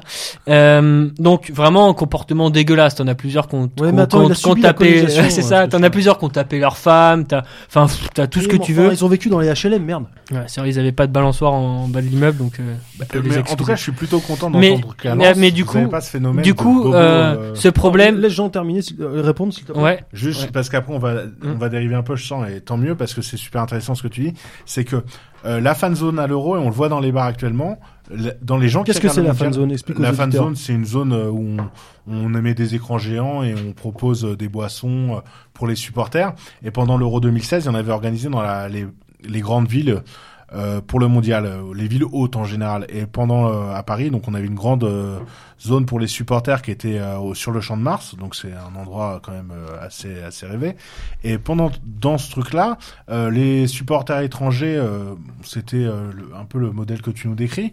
Par contre, les, les Français, il y avait, c'était beaucoup un, un nouveau public qui s'intéresse euh, au football, mais sans le connaître en fait, parce que c'est cool. Ouais, c'est l'effet Coupe du Monde aussi. c'est l'effet, euh, c'est l'effet grande compétition, et c'est ce qui fait que pour moi, je dis, on me vole mon sport. Oui, oui, oui, oui. Mais, mais donc parce que tu disais, donc effectivement, il y a, il y a les racailles. Et il y a, il y a ce, Et le deuxième volet. ben c'est, euh, euh, c'est tous ces Les gens. petites michtos, quoi. Grosso Ouais, modo. euh, et puis leur mec un peu Ah, pédé. les bobos, enfin, d'accord, d'accord. Non, et puis Ouais. tous ces gens, en fait, euh, j'ai pas la prétention de connaître l'histoire du football Mm. de A à Z, mais je c'est quand même un truc que je maîtrise même trop parce qu'en fait, on se dit que des fois, on aurait mieux fait de dire autre chose à la place. mais mais euh, je connais quand même bien ce rayon-là, et en fait, on, on se fait expliquer euh, le hors-jeu par quelqu'un qui ne l'a pas compris, donc c'est assez insupportable. Mais euh, là-dedans, je pensais que tu allais aussi nous dire que l'argent t'a volé ton sport. Ah bah l'argent, c'est évident. L'argent, ben, la... En tout cas, ces sommes astronomiques. Là, euh, récemment, la France fait 0-0 contre le Danemark. L'équipe titre le lendemain, j'ai dépensé 10 000 euros pour ce 0-0. Mais putain, mais tu t'as pas dépensé 10 000 euros pour un 0-0. T'as pen- dépensé 10 000 euros pour aller en Russie, pour rencontrer des gens, voir un match. Effectivement, le match était pourri. Moi, si demain je pars à la Communion de voir un match en Russie, euh, moi j'ai vu la plus grosse défaite du 15 de France historique dans l'histoire euh, du rugby. À Cardiff, demi-finale, euh, pas demi-finale, euh, contre les Blacks, on s'est pris une pilule, je me rappelle même plus du score. Euh, mais j'étais ravi de ce voyage. Pourtant, c'est la plus grosse défaite historique du 15 de France en Coupe du Monde. Mais j'étais ravi. Pourquoi? J'ai rencontré des gens, j'ai bu des bières avec des, des, des Gallois, j'ai visité une ville, j'ai rencontré plein de gens. Euh, et puis, il y a une atmosphère, il y a une ambiance, il y a, y a quelque chose. Moi, je suis revenu de mon match, bon, déçu pour l'équipe de France, mais ravi de mon voyage. Et en fait, maintenant, comme tu le dis très bien, c'est que tout est financiarisé. C'est ce que je déplorais tout à l'heure pour le cyclisme. C'est que maintenant, les enjeux sont tels que on rapporte tout l'argent. C'est, on a perdu, ah, ça m'a coûté tant, mais je m'en fous. Et euh, alors, c'est peut-être mon côté trop français, dans ce qu'on disait tout à l'heure. euh, L'important, c'est de participer. Mais, Mais moi, je, je voyais pas trop ça. Excuse-moi sur ce volet-là. Je voyais plutôt la- la- l'argent qui a investi les clubs, qui les, Ah bah, les avec clubs, oui. les transferts, dans, les dans les, les salaires là, des je joueurs. parlais, je parlais mondial, je parlais mondial, mais Bien sûr, non, mais ce que les je veux dire là, c'est que les euh, gens aussi, a il y a aussi ce besoin d'identification. C'est-à-dire que à travers le foot, c'est peut-être pas le cas à Lens, mais euh, pour parler de, de ma chapelle, donc à Paris, euh, comment supporter une équipe dans laquelle aucun joueur n'est né à Paris, ne connaît Paris? Peut-être euh, à l'époque Matuidi, aujourd'hui Rabiot, peut-être un ou deux autres bonhommes. Il n'y a pas de Parisiens. Alors, Il y a pas de... Et ces mecs-là sont du jour au lendemain euh, quasiment millionnaires. En tout, en tout cas, gagnent, touchent des centaines de milliers d'euros par ça mois. m'emmerde de le dire, C'est mais di- difficile, juste pour terminer mon propos, c'est difficile de s'identifier à ces gens-là. Et donc, c'est peut-être aussi ce qui explique euh, ce, ce- ce détournement, ce, euh, de, cette aversion que les gens petit à petit ont pour ce, pour ce sport. Ouais, mais ça, ça m'emmerde. Je, je le redis, je suis hier, pardon. Mais euh, le, le Qatar a compris ça, c'est qu'ils ont mis de l'argent sur la formation. Ils ont recruté Fernandez, Luis Fernandez à la formation, qui est une icône au, au PSG, et euh, ils ont compris ça. Et euh, Ils ont mis du temps. hein. ils ont mis du temps, mais euh, à l'heure actuelle, euh, le PSG n'a jamais eu autant de jeunes de la formation dans l'équipe. Alors, c'est assez faible, hein, il y en a 3-4, il y en a 5 avec Oui, euh, mais c'est vrai, c'est vrai, c'est vrai. Et ça m'ennuie, mais c'est vrai qu'ils le font. Alors après, je pense qu'ils le font d'un point de vue stratégique, parce que si le Qatar investit, c'est du soft power. Ils savent très bien pourquoi ils ont investi et euh, ils savent pourquoi ils le font. C'est c'est une stratégie. Et euh, Mais après, je suis pas sûr que ça vaille le coup de s'éterniser très longtemps sur la situation du PSG, parce ouais, que clair. vous avez vraiment un club à part, en fait. Désolé, euh, parce que pour le meilleur et pour le pire, vous êtes vraiment au-dessus du lot sur le terrain, mais Non, mais justement, Aussi- non, mais aussi dans les attends, dérives. Attends, Alexandre, ce qui est intéressant. mais, mais ce ta critique du football n'est pas valable Attends. dans, dans Attends. la plupart des clubs, en fait. Justement, ce qui est intéressant, c'est de décrire la situation de ce club Mhm. qui financièrement est au-dessus de tout le monde, mais qui sportivement ne l'est pas. Sportivement, il est en France. En France, mais en France, il n'y a rien en France. Excuse-moi. Oui, mais Le- mais il y il y a rien, le- mais le PSG attends, créé ce comme ça, parce qu'il y a ce que 5 ans, le ce PSG c'était rien Ce non que je veux plus. dire par là, c'est que les Qataris n'ont pas les moyens pour remporter le championnat de France. Les Qataris mettent les moyens pour gagner la Coupe d'Europe. Mhm. Ça fait 5 ans, ils y arrivent. Et moi, je vais te dire, ils y arriveront pas demain. hein. Ça, c'est clair et net. Ils peuvent acheter 5 Neymar, ils y arriveront pas. Et par- pourquoi? Parce que tu t'aperçois que ceux qui sont au top européen, donc au top mondial, ce sont des clubs comme le Real, le Manchester, euh, Manchester pas Manchester, euh, Bayern, le Barça, sont des clubs qui ont des identités extrêmement fortes, où les, les, joueurs qui composent l'ossature sur le terrain, ce sont, ce des locaux, des gens de, de la terre. Ce sont des clubs où l'identité du club est très forte, où il y a une véritable histoire, où le centre de formation est puissant. Ce sont des clubs qui travaillent sur le fond. Les Qataris débarquent avec leurs leur grosses valises, s'imaginent qu'en achetant euh, Mbappé, euh, Neymar, Ibrahimovic là, en Mbappé, foutant c'est des un petit gars de Paris, tu devrais être content. Ouais, ouais, non, je suis pas content, je me fous. Euh, en foutant des centaines de millions d'euros, tout de suite vont vont vont gagner. Mais non, non, c'est pas ça. Et en plus, entre temps, Monaco était champion aussi. Faut pas l'oublier. Euh, oui, oui, donc- non, mais Ah d'accord, oui. mais, mais- Donc, non, mais d'accord, mais Paris ça a ça gagné, pas tout, c'est a ça qui est gagné, je sais intéressant pas moi, 16 des 17 derniers titres français, un truc comme ça. Bon, Non, mais- non, il mais domine largement le football parce que français. le football français en règle générale est très faible. Oui, mais, effectivement, c'est un on- problème parigo-parisien et Mm. c'est euh, c'est vrai, tu as raison. Et ce qui est intéress- très intéressant d'observer à Paris, c'est que tu as toute une frange de la population qui ne se retrouve plus à travers ce sport parce qu'il ne le reconnaît plus comme l'a décrit euh, Jean. Il ne le reconnaît plus parce qu'il n'arrive plus à s'identifier à, à- à travers les gens qui sont sur le terrain et surtout à travers ce- ce qu'est devenu ce sport. Et il y a beaucoup de gens sur Paris qui se sont retournés vers le stade français, vers le Racing, donc vers, le, vers les clubs de rugby. Bah ça c'est certain que Avec l'idée aussi de, de, de retrouver un sport beaucoup plus noble. Euh, Stade Français, vous y allez maintenant, vous croisez les anciens d'Auteuil, les anciens de la Ah ouais Tribune Boulogne, Beaucoup d'anciens, ouais. Euh, Racing pareil, euh, c'est c'est c'est certain. Mais nous, tu vois, on a pris le problème autrement. Dans, nous, qui, nous nous, je parle euh, Lens, mais en gros les petits clubs, quoi, ou les clubs qui, qui, gagnent, qui ne gagnent pas et qui ne gagneront pas d'ici un moment. Euh, sur le terrain, on n'a pas forcément des modèles, comme je te disais, on a vécu une saison catastrophique, euh, extra, extra sportive, euh, extra sportive, voilà. Euh, mais euh, on garde euh, certaine, un certain état d'esprit en tribune. C'est ça qu'on conserve, qu'on qu'on parvient à conserver et qui fait que notre club ne meurt pas et que notre identité ne meurt pas. Je veux dire, le passé minier du Pas-de-Calais est conservé dans les tribunes. Euh, les grands souvenirs des années 90 sont conservés par les gens dans les tribunes. Donc- donc, continue à donc- chanter à- avant chaque match. Les euh, corons, ouais, si. chanter les corons, mais c'est bien, c'est Deux, beau. trois records de plus et je te le chante, t'inquiète. Ah, on verra. Chers auditeurs, à la fin de l'émission. Alexandre prendra, prendra le Ricard et le micro. Et donc. euh, Mais c'est vrai que pour le coup, Lens c'est un club pour lequel, dans lequel, moi, moi, Mais l'identité est absente du terrain. Moi, je vais te dire, j'ai été Mais abonné. elle est dans les tribunes. J'ai été abonné 9 ans au Parc, au Parc des Princes, au Paris Saint-Germain, Mhm. et j'ai aujourd'hui bien plus de sympathie pour un club comme Lens que pour le PSG. Bah ça, ça, ça, ça concerne. Je pense que vraiment l'identité d'un club. Je parle pas d'une équipe nationale parce qu'on on y reviendra après pour la Coupe du Monde tout ça, mais l'identité d'un club est vraiment définie par son public. Euh, donc si les- le PSG a des gros problèmes d'identité, c'est aussi parce que son public a, changé en beaucoup changé, bien sûr. quelques années, a beaucoup sûr, changé. C'est que des islamo-racailles et c'est devenu un truc de VIP. euh, Voilà, exactement. euh, c'est tout de à fait, VIP tout à fait. Tout, tout, tout le monde, tout le mondain parisien doit se Et donc, doit se voir. Normalement, je veux dire un, un PSG à l'ancienne. Alors, euh, je suis déjà venu au parc quand, c'est- enfin, au parc d'avant, et je voyais comme un peu comment ça, ça- ça se passait. Euh, je pense que un, un Rabiot qui fume la choucha et qui fait le connard, euh, il aurait reçu quelques banderoles et quelques messages de la part des copes avant. Maintenant, les gens s'en foutent. Nous, à Lens, on a des connards aussi sur le terrain, sauf qu'on leur fait savoir. C'est ça la différence, parce Mhm. que l'identité du club est préservée par les tribunes. On le voit à Saint-Etienne, on le voit dans tous les clubs, on le voit à Marseille, qu'on aime ou pas Marseille, on le voit aussi là-bas. L'identité est préservée par les tribunes, et si elle n'est plus à Paris, c'est parce que les tribunes ont changé. Bah, c'est ça qui est intéressant aussi à travers le sport, donc ces études sociologiques, c'est que le monde prolétarien, pour revenir sur Paris, le, le- le prolo a disparu euh, euh, de, de Paris, euh, Mhm. intramuros. Il s'est exporté euh, avec notamment la destruction à Châtelet de, de, des, euh, des marchés, euh, des marchés, euh, Halles. des halles euh, et la construction à Ragis, donc en banlieue euh, de, de, de plus grands marchés euh, d'Europe. Euh, le prolo a disparu euh, à Paris. Maintenant, il est, euh, Paris est occupé par des bobos, par des juifs ou par des racailles.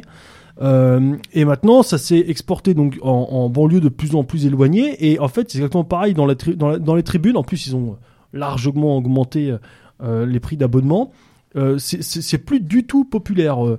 ou alors c'est c'est le milieu, c'est le monde populaire qu'à qu'à Paris quoi. Comme je vous l'ai dit, c'est c'est des islamo-racailles, mais le prolo, euh, alors que pourtant initialement le, le football est un, c'est gratuit, ils ont est des un invites. sport très populaire. Euh, il n'y va plus, euh, il n'y va Mhm. plus au, au- au stade. Mais c'est un truc, c'est généralisé à Paris. Hein. Vous voyez, le, le concert de NTM qui a eu à Bercy, ils ont fait quatre ou cinq dates à Bercy de, de suite. Le, on, a, on a un mec euh, qui nous a fait un compte rendu pour Paris Vox. C'était très marrant parce qu'en fait, il nous envoie des photos. Les mecs étaient en costume cravate avec des sacoches pour aller voir euh, NTM.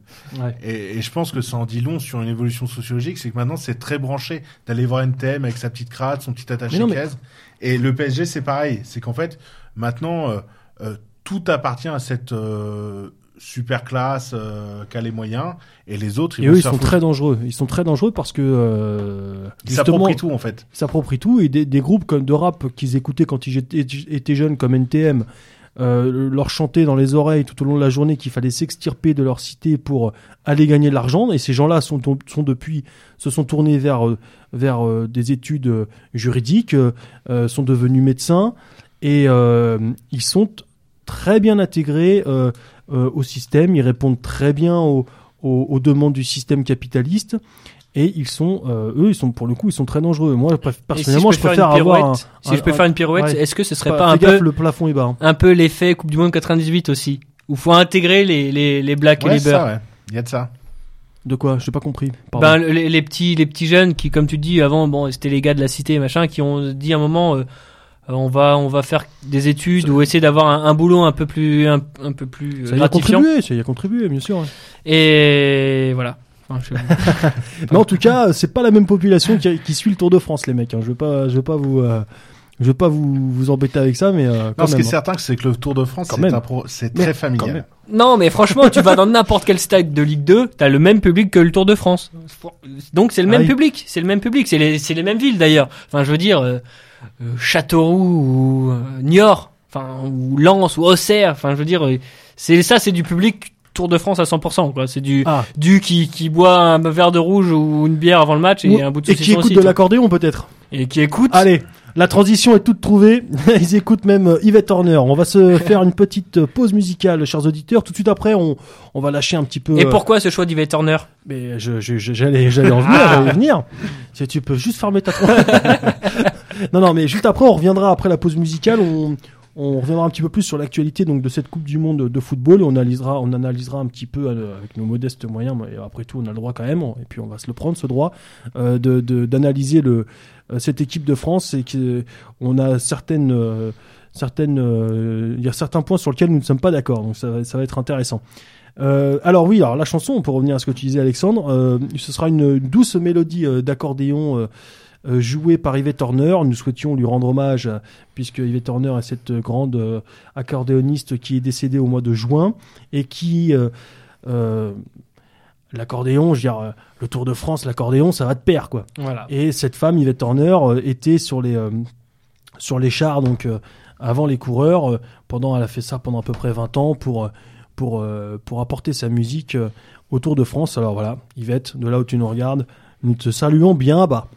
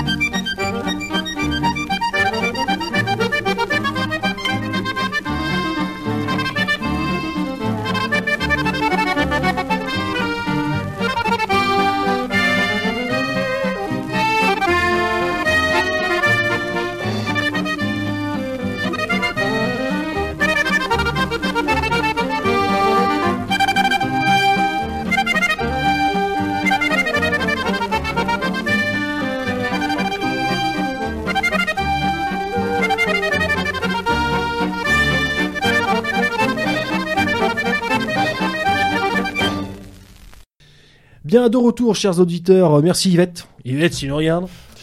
Euh, J'espère que vous avez euh, coupé le saucisson et ouvert le jaja.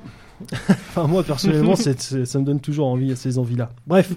Alors, on va revenir un petit peu euh, maintenant sur l'actualité sportive qui, qui- qui nous intéresse à travers euh, le, le foot, à savoir donc la Coupe du Monde de football, sauf si vous habitez sur Mars ou alors que bah, que vous faites exprès en fait. Après tout, euh, vous pouvez. euh, mais si vous faites exprès, c'est-à-dire que vous nous écoutez pas non plus, d'être euh, complètement déconnecté. Alors, vous êtes forcément au courant qu'actuellement il y a une Coupe du Monde de football. À l'heure où nous enregistrons, donc nous sommes le mercredi 4 juillet, si je dis pas de bêtises. Mhm.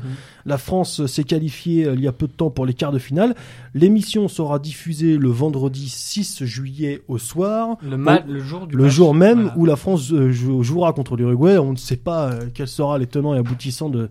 Putain, j'ai un Allez, mariage, ouais. je vais pas pouvoir voir la rencontre. Ah ouais, ça c'est c'est dommage, c'est dommage. Ah bah oui, mais faut, faut connaître tes priorités, mon pote. Bah voilà. Je- tu ramènes ton petit maintenant sur l'iPhone, tu peux le voir, le suivre le match là. Je suis témoin, donc ça va être un peu compliqué. Bah tu regardes ça sous la jupe de la mariée, t'inquiète pas, personne Ah. te verra. personne te verra sous la soutane du curton, personne te verra. enfin voilà, donc on, on sait pas si l'équipe de France, dite de France, en tout cas la République française, s'est qualifiée en, en- en demi-finale. Mais enfin, on va revenir un petit peu donc sur l'actualité euh, de cette Coupe du Monde, euh, qui a montré beaucoup de nouvelles choses, euh, aussi bien sur le terrain. Je trouve que personnellement, euh, le foot a quand même pas mal évolué depuis ces dix dernières années dans les règles avec l'arrivée de la vidéo pour la première fois. C'est une révolution. C'est une révolution. Euh, Il y a eu Ou des pas. et, et c'est Une révolution et pas forcément positive, comme Ouais. euh, Et je révolution trouve que française d'ailleurs. Oui, oui, oui, oui, oui, parce que ça, On y fout, vient. ça fout pas mal de bordel. Et euh, je trouve que moi, personnellement, vous allez me dire ce que vous en parce que premier gros cataclysme, l'élimination, l'é- l'élimination de l'Allemagne, Mhm. qui pour la première fois de son histoire euh, euh, est éliminée dès le premier tour. C'est un peu la Coupe du Monde aussi des, des nations dites ou que pensait-on plus faibles. Euh, euh, Je c'est pense- une Coupe du Monde jusqu'à présent, que moi je trouve très étonnante. Qu'en pensez-vous? Je pense que c'est une op- c'est euh, similaire à ce qui se passe en club. Alors même si de un club par exemple l'Atlético Madrid, c'est un club euh, qui gagne assez peu au final mais qui crée de gros problèmes et on a des nations de football qui sont un peu similaires, le Pérou, euh, l'Uruguay. C'est des équipes qui défendent euh, mais qui défendent intelligemment. On n'a pas qu'un bloc de 10 joueurs euh, qui attendent à se faire la passe comme ont pu faire les Russes contre les Espagnols par exemple. C'est des équipes qui mettent beaucoup d'intensité dans les courses, qui mettent une défense qui est assez rugueuse et euh, pour le coup, on l'a vu avec des clubs. Par exemple, je disais euh, l'Atlético, j'ai que ça en tête pour l'instant, mais euh, c'est euh, c'est euh, des nouveaux apports tactiques. Je pense que les, les différences euh, se perdent un peu en fait. C'est en train de s'équilibrer. C'est en train de s'équilibrer. Physiquement, les joueurs des grandes nations de football sont tellement sollicités toute l'année qu'ils arrivent au mondial, ils sont parfois cuits. Et du coup, tout ça, ça, ça, ça crée un ensemble qui fait que c'est propice, euh, c'est propice à la, à la surprise. Et ne, ne peut-on pas penser aussi que euh, toutes, ces, euh, toutes, ces, toutes ces nations, toutes ces nations d'Amérique du Sud, euh, euh, d'Afrique, bon c'est un mauvais exemple parce qu'aucun aucun pays n'est qualifié, mais en fait euh, tous ces joueurs-là qui, qui sont dans les nations dites plus faibles et qui maintenant euh, rivalisent de plus en plus, euh, la majorité des joueurs évoluent en Europe. Pas forcément. Le Japon, par exemple, c'est le contre-exemple. Il y en a quelques-uns qui jouent en Europe, mais pas tous. Et euh, pour le coup, euh, ils étaient prêts à mourir sur le terrain contre les Belges. Bon, ils ont Ah, perdu. le japonais est toujours prêt à mourir. Alors Tesla, je suis, je suis désolé de te contredire un peu, mais en fait, c'est pas du tout une nouveauté. Euh, vous vous souvenez certainement de la Coupe du Monde 2002, euh, durant laquelle euh, pas mal de grosses nations étaient tombées dès le premier tour. La France, championne du monde en titre, mais l'Argentine aussi. Euh, L'Italie s'était fait sortir par la Corée du Sud. La Corée du Sud, qui justement avait été en demi-finale, tout comme la Turquie. Donc voilà, deux nations mineures s'étaient retrouvées en demi-finale de la Coupe du Monde et n'avaient perdu seulement 1-0 de leur côté que contre le, le- contre l'Allemagne et le Brésil. Donc déjà à l'époque, finalement, il y avait eu un, un bouleversement. En 98, on pourrait aussi citer 98, la Croatie troisième. La Croatie troisième qui a France posé des gros problèmes et la France championne du monde pour la première fois. Donc finalement, ces nouveautés, ces nouvelles équipes qui sortent un peu de, de l'ombre, c'est cyclique en fait. C'est ça arrive régulièrement et c'est ça arrivera encore. Euh, bon, c'est c'est pas une nouveauté. Voilà. Et l'Uru- l'Uruguay par exemple, l'Uruguay qui est considéré comme une petite nation, faut rappeler qu'elle a déjà quand même gagné Non, deux fois la, deux Ça, fois la Coupe du. Monde. Ouais. Oui, mais elle est 1950, considérée ouais. comme ça par beaucoup. Elle a, elle a gagné deux fois la Coupe du Monde. Alors il y a longtemps, certes, mais depuis a encore euh, atteint euh, les huitièmes et les quarts et, elle les demi-finales euh, ces dernières éditions. Et elle a gagné 15 fois la Copa América. Voilà. avec des joueurs talentueux. Et, Bien sûr, toujours. et petite anecdote, savez-vous pourquoi la- la- l'Uruguay a 4 étoiles sur son maillot Oui, alors qu'elle que n'a gagné demandais, que deux Coupes du Monde? Pour quelle raison? C'est parce qu'elle a gagné deux fois le titre olympique de football avant que la Coupe du Monde n'existe. Donc c'est reconnu comme le titre majeur de football de l'époque. Donc c'est pour ça qu'elle a deux étoiles en plus. D'accord. Voilà. L'Uruguay de Cavani qui aura peut-être battu la France aujourd'hui. Espérons-le. Et apparemment, Cavani ne va pas jouer. Eh ben tant pis, ça sera un autre alors. Et vous trouvez pas que la vidéo, ça fout le bordel un peu quand même Grave. Mais en fait, la On n'a jamais eu autant de pénalty, c'est chiant. la Les matchs vidéo, sont chiants ça- globalement quand même. En fait, avant, on se plaignait de la décision de l'arbitre. Maintenant, on se plaint de la décision de l'arbitre vidéo. Ouais, c'est ça. Mais ça rajoute une injustice supplémentaire parce qu'on se dit que l'injustice est terminée avec la, avec la vidéo. Ça rajoute Et on une s'aperçoit injustice. qu'en fait non. Et on est dans une inéquité en fait. C'est-à-dire que ce qui était sympa dans le football, c'est que vous aviez deux manteaux, vous faisiez deux buts avec euh, avec vos copains, vous mettiez un t-shirt, un manteau, là tac tac, euh, un ballon, vous pouvez jouer au foot. Dorénavant, les enfants ne pourront plus jouer au foot comme jouaient les pros. Symboliquement, même si c'était déjà plus le cas pour les équipements, tout ça, mais la vidéo, ça crée un peu une distorsion et au final, à part euh, satisfaire euh, certains industriels euh, qui vont en tirer des bénéfices, ça plaît à personne. Le, la, la- comment dire, la technologie, la Gold Line technologie, la technologie qui permettait de savoir si le but était valide ou pas en France, a été suspendue pour les derniers matchs parce que non fiable, parce que les arbitres avaient la montre qui sonnait alors que le ballon était au milieu du terrain pour dire qu'il y avait but. Et en fait, c'est des technologies qui sont pas forcément très fiables, qui apportent pas forcément euh, euh, tout ce que ça doit apporter. La pression est toujours sur l'arbitre et l'arbitre de centrale maintenant, quand il a un doute, il se décharge sur l'arbitre vidéo. Et euh, c'est un peu Ponce Pilate. Ouais, mais ça c'est parce que tu refuses l'évolution, ça. Je refuse pas toute évolution, mais euh, je Moi, je pense un peu plus euh, mitigé que vous sur la question. je pense qu'il faut euh, plus former les arbitres, leur donner les moyens, professionnaliser les arbitres euh, qui ne sont pas professionnels. La plupart des arbitres français ont un métier à côté, euh, kiné, facteur. Moi, euh, j'aurais tendance à penser qu'il faudrait euh, leur donner les moyens d'être professionnels. Parce Il y, a- que... il y a des écoles euh, d'arbitres quand même. Il y a des Ils suivent- écoles. Ils suivent des formations. Ouais, mais euh, euh, arbitre, c'est le, mec qui court le plus sur le terrain, bien souvent. Donc, euh, il faut quand même avoir une, une, une caisse physique, quelque chose. Et je pense que ce serait pas un scandale qu'on professionnalise ces gens-là, euh, de, surtout vu la manne financière dégagée par le football. Si on peut euh, professionnaliser les arbitres, pourquoi pas? Alexandre? Je crois pas que la vidéo soit un problème euh, sur le plan technique, dans le sens où euh, je pense que ça va régler beaucoup plus de problèmes que ça va en créer. Euh, L'injustice dans le sport, c'est alors ça fait partie du Ouais, sport. ouais. Ça fait, ça fait partie du sport, mais c'est aussi euh, le point entre guillemets noir du sport. Voilà, quand le meilleur ne gagne pas, ça fait chier. Donc la vidéo, je pense, va y remédier souvent. Par contre, le gros point négatif de la vidéo, moi, ce que j'aime dans le sport, c'est la passion que ça entraîne dans les tribunes, dans les, dans les peuples, etc., etc. C'est que ça Ça interrompt. ça interrompt la passion. Ça, on, on- on se croirait. Voilà, attends, attendez, il y a la pub, il y a la vidéo. Bientôt, il y aura une page de pub pendant que euh, l'arbitre regardera sur sa vidéo. Et on attend deux minutes pour savoir si on a le droit de faire la fête ou pas, si on a le droit de d'insulter Ouais, l'adversaire ou tout, pas. ça, c'est clair. Ça casse tout. Ça brise quelque chose. Ça, magique. ça, ça brise la magie. Voilà, c'est On ça. parlait du rugby tout à l'heure, c'est juste atroce. Hum. Euh, L'an dernier, j'étais à la demi-finale de challenge européen du Stade français. Vous croyez que vous avez marqué un essai, c'est les dernières minutes, et là on vous dit, euh, le mec il fait le carré euh, vidéo. Alors là, vous êtes content, vous avez marqué le point, et là on voit le type qui regarde le truc, essai, pas essai, c'est atroce. C'est atroce, et je pense même que ça générera du hooliganisme dans certains pays à l'Est, et qu'on dira que le peuple n'est pas assez intelligent pour comprendre la vidéo. Et euh, c'est c'est dommage. Moi, je et puis je suis vraiment pas persuadé que ça. Et puis c'est surtout qu'on sollicite la vidéo quand l'arbitre de- décide de, de la solliciter. Encore, on dirait à chaque équipe, vous avez le droit à l'utiliser une fois par match ou deux fois. On donnerait à chaque équipe la possibilité de elle-même lancer Un challenge comme au tennis. Voilà, Hum. comme au tennis ou je crois que c'est au basket aussi que ça existe. Basket, il y a la vidéo, mais c'est un, c'est un peu différent. euh, C'est un peu Et, différent. et, euh, à la limite, je trouverais ça plus plus C'est-à-dire de, donner la possibilité à chaque équipe, par exemple, trois, euh, de- de- de- de- d'avoir trois, trois, trois vidéos. bah, d'avoir euh, un jeton ou trois, je sais pas. Et s'il est, euh, si leur réclamation s'avère euh, exacte, qu'ils aient le droit à une deuxième, par exemple, je sais pas.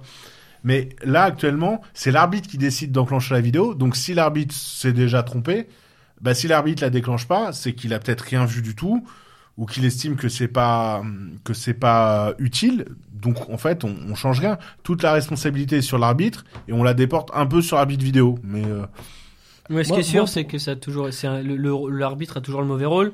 Euh, je veux dire, euh, Ronaldo et Messi ont le droit de louper un penalty, mais par contre, l'arbitre n'a surtout pas le droit de faire une erreur. La vidéo, ça dénature un peu le côté humain de, tout ça, quelque part. Oui, tout à fait. C'est ça, c'est effectivement une notion euh, importante. Pour ma part, moi, j'étais euh, dans un premier temps contre la vidéo, et puis euh, après, je me suis dit que pourquoi pas, parce que c'est vrai qu'on assiste tellement à, tellement d'injustices que on, aimerait que aimerait y remédier. Mais le problème, c'est que j'ai le sentiment que c'est mal utilisé en fait, Mhm. parce que et le sport est-il vraiment un le football est-il vraiment un sport adaptable à la vidéo? C'est-à-dire que la vidéo après, tu la décides quand? Tu interromps à quel moment? Ben, c'est ça le problème. Ouais. c'est-à-dire que ouais. tu veux interrompre. une sus- voilà, tu te dis, tu as une suspicion de penalty. Tu as une faute, tu te dis, tiens, il y a peut-être penalty. Alors l'arbitre il réfléchit, est-ce que j'interromps ou pas? Parce que entre temps, il peut y avoir le contre-attaque, une contre-attaque qui mène à, à- à un but euh, euh, euh, opposé euh, dans, dans le camp adverse. Et donc le mec va interrompre euh, dans une, une situation de but évidente, par exemple, pour voir la vidéo qu'il y a eu dans l'autre surface, de Mhm. l'autre côté du terrain, pour finalement s'apercevoir qu'en fait, il n'y a pas penalty. Donc le mec, il a interrompu Ouais. le match pour rien. ouais. C'est quand même très compliqué à mettre en place. Dans le football, c'est- c'est très difficile. Ouais. et puis moi, je me dis que, euh, d'un point de vue plus philosophique, euh, ça me fait chier quand, quand c'est le, le- quand c'est tu, tu, lâchais le bon, tu as lâché le bon mot, ça me fait chier quand c'est l'argent qui est au centre du sport et non plus l'humain. C'est-à-dire que faut pas se leurrer, s'ils veulent la vidéo, c'est en fait ils veulent se couvrir. ils veulent Non, mais ça, y c'est évident. d'injustice. Parce qu'il y a des mannes financières. Mmh, mmh. Il y a trop d'enjeux, ouais. Peut-être moins pour la Coupe du Monde, mais pour la Ligue des Champions, pour la Coupe d'Europe, pour les clubs, il y a des enjeux financiers tellement importants qu'ils veulent plus prendre de, la responsabilité. Or, le football, le football, le sport en général, c'est l'homme. Et partout où il y a de l'homme, il y a, Il y a de des failles. l'injustice, il y a Bien des sûr. failles. Et c'est ça aussi. Il faut, faut pouvoir aussi, au bout d'un moment, que les gens prennent en compte le fait que personne n'est infaillible et que, attends, mec, ce n'est que du sport. Ah, puis un des plus beaux buts de l'histoire de la Coupe du Monde, c'est le but de Maradona, euh, la main de Dieu en 86 euh, contre l'Angleterre. Non, c'est pas le plus beau, c'est, c'est l'un des plus connus. Non, mais Ouais. quand je dis le plus beau, oui, c'est pas le mot, exactement. T'as raison. Il Mais l'a ce que je mis, veux dire, euh, dans le même match d'ailleurs. Mais L'un des plus beaux. Ouais. Oui, il le met après. Mais euh, c'est une grosse polémique, mais ce qui fait que Maradona est aimé ou détesté, c'est ça. Et l'histoire, c'est ça. L'histoire, c'est l'injustice, mais c'est l'histoire du monde. Et le football, c'est pareil. Bien Sans sûr. injustice, il n'y a pas d'histoire. Sinon, euh, euh, ben, on n'a rien à se raconter. Est-il vraiment euh, bénéfique euh, de, de- de vouloir supprimer l'injustice dans le monde? Ah, Belle question. Vous avez trois heures. Je, voilà, je, Là, je, je pense. C'était le bac il c'est- y a pas longtemps. Je pense que c'est une erreur aussi, tout comme de vouloir absolument supprimer la mort. Euh, je pense que c'est une erreur de vouloir supprimer absolument l'injustice. Ça Après, c'est des. Là, pour moi, ça forme les gens. Et puis on ne peut pas la supprimer. En fait, on en recrée toujours d'autres. ils aimeraient, ils aim- oui, oui. Pour Enfin, là, on est dans des domaines quand même assez terre à terre. euh, bon, euh, oui. c'est- c'est c'est- c'est de l'arbitrage, c'est pas de la justice. Oui, mais c'est ça qui est intéressant à travers cette c'est- émission, c'est de s'apercevoir que avec un sujet qui peut paraître aussi léger que le sport ou la Coupe du Monde de Mmh, football, mmh. on peut partir dans plein de choses. Ouais, ouais, c'est sûr. Et puis, On euh, peut aborder tous les thèmes. Pour reparler de nos camarades de la perfide Albion, euh, les Anglais quand même, c'est l'équipe euh, Quelle horreur donc, qui a gagné Les Anglois en 66 depuis qui ne fait rien, qui loupe toutes ses séances de tir au but, qui a gagné la première hier contre la Colombie, euh, peut-être qui, qui est bien placé pour aller euh, en finale, à moins que la Croatie lui barre la Ouais, route. la Croatie. mais va- qu'à- ou la Russie, sait-on jamais, parce que mais le tableau pour les Anglais est plutôt dégagé, alors que c'est une équipe qu'on n'attendait pas forcément, qui fait rien depuis des dizaines d'années. Euh, et euh, Bon, ils ont eu la loose dans les tirages au sort. hein. ouais, mais tant mieux. Et alors, cette équipe de France dans cette Coupe du Monde, comment la trouvez-vous? Alors, on a vu le premier match ensemble contre l'Australie. On s'est Ouais. bien fait chier. C'est bien fait chier. Faut le dire, il y a eu victoire 2-1, ouais, 2-1, euh, deux penalties, un but détourné, dégueulasse. Euh, Danemark, le match, le- un des pires matchs de la Coupe du Monde. Euh, contre l'Argentine, faut bien reconnaître que c'était spectaculaire et très sympa à voir, mais euh, c'était pas non plus parfait. Enfin, l'équipe de France a quand même encaissé trois buts par une équipe moyenne. c'est- ouais. C'est quand même vachement inquiétant pour le- la défense, voilà.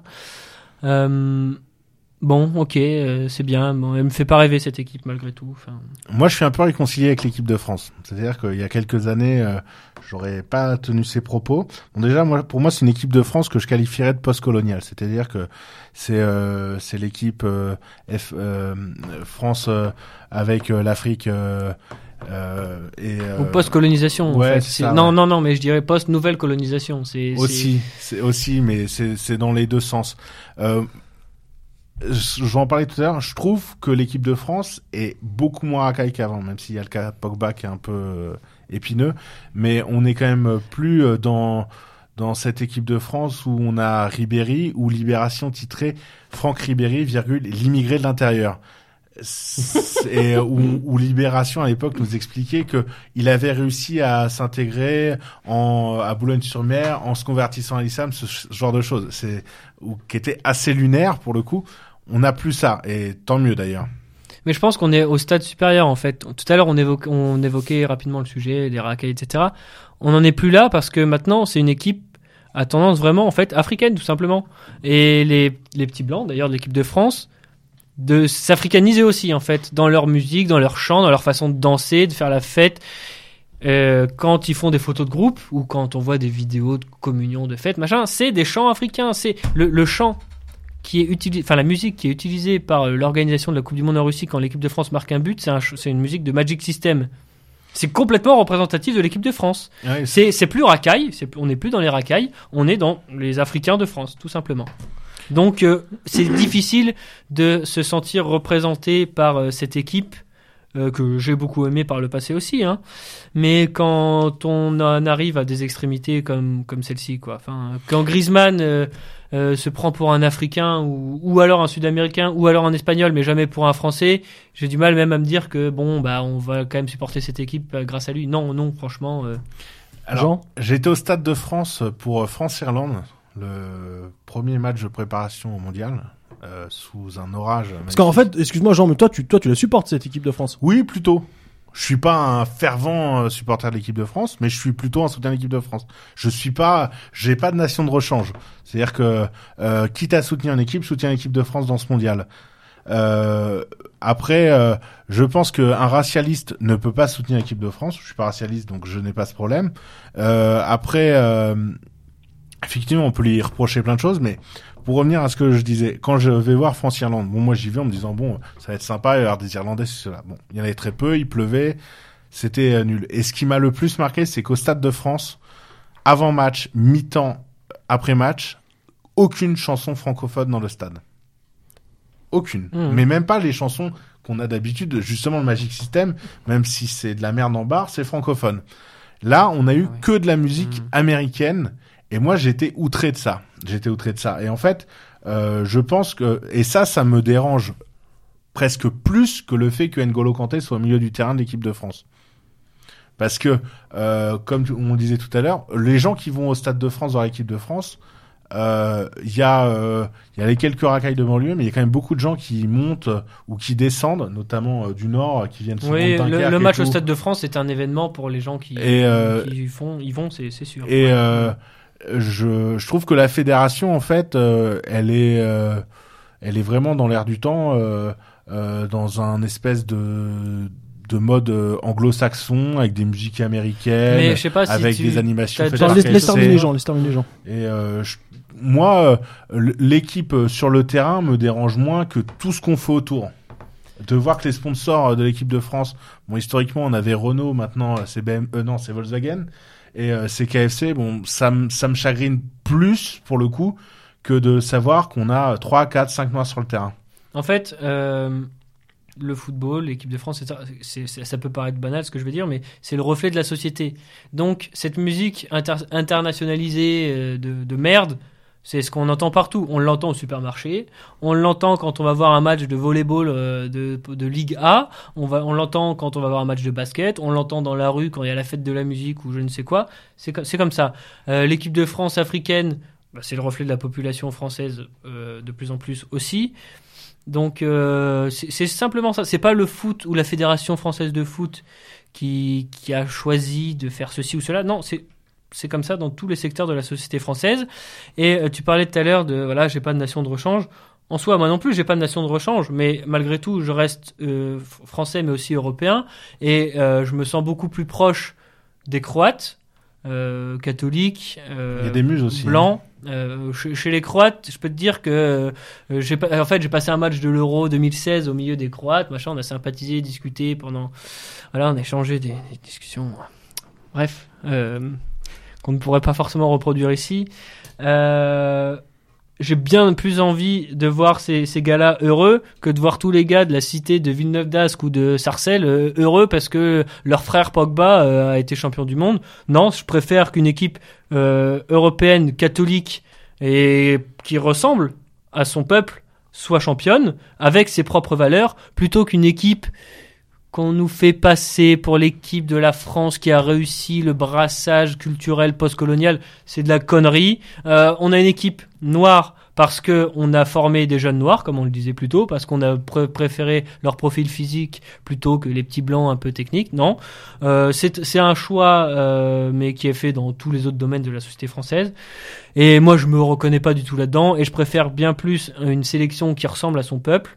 Donc, euh, c'est pas une question de de deuxième pays, de voilà, j'ai trouvé des origines parce que mon arrière-grand-père était a passé trois trois semaines en Suède. Donc non, non, c'est pas du tout ça. C'est juste que les valeurs représentées ou ce que- ce qu'elles représentent tout simplement euh, euh, son, essence par, essence euh, me, me parle plus, me plaît plus, et donc j'ai aucune honte à dire que je préfère l'équipe de Croatie que l'équipe de France. Et le dernier point euh, là-dessus, euh, ce qui m'a décidé vraiment à ne pas soutenir cette équipe de France, alors qu'avant bon j'étais un peu mitigé parce que bon c'est quand même l'équipe avec laquelle j'ai grandi. Ce qui m'a vraiment décidé, c'est Paul Pogba.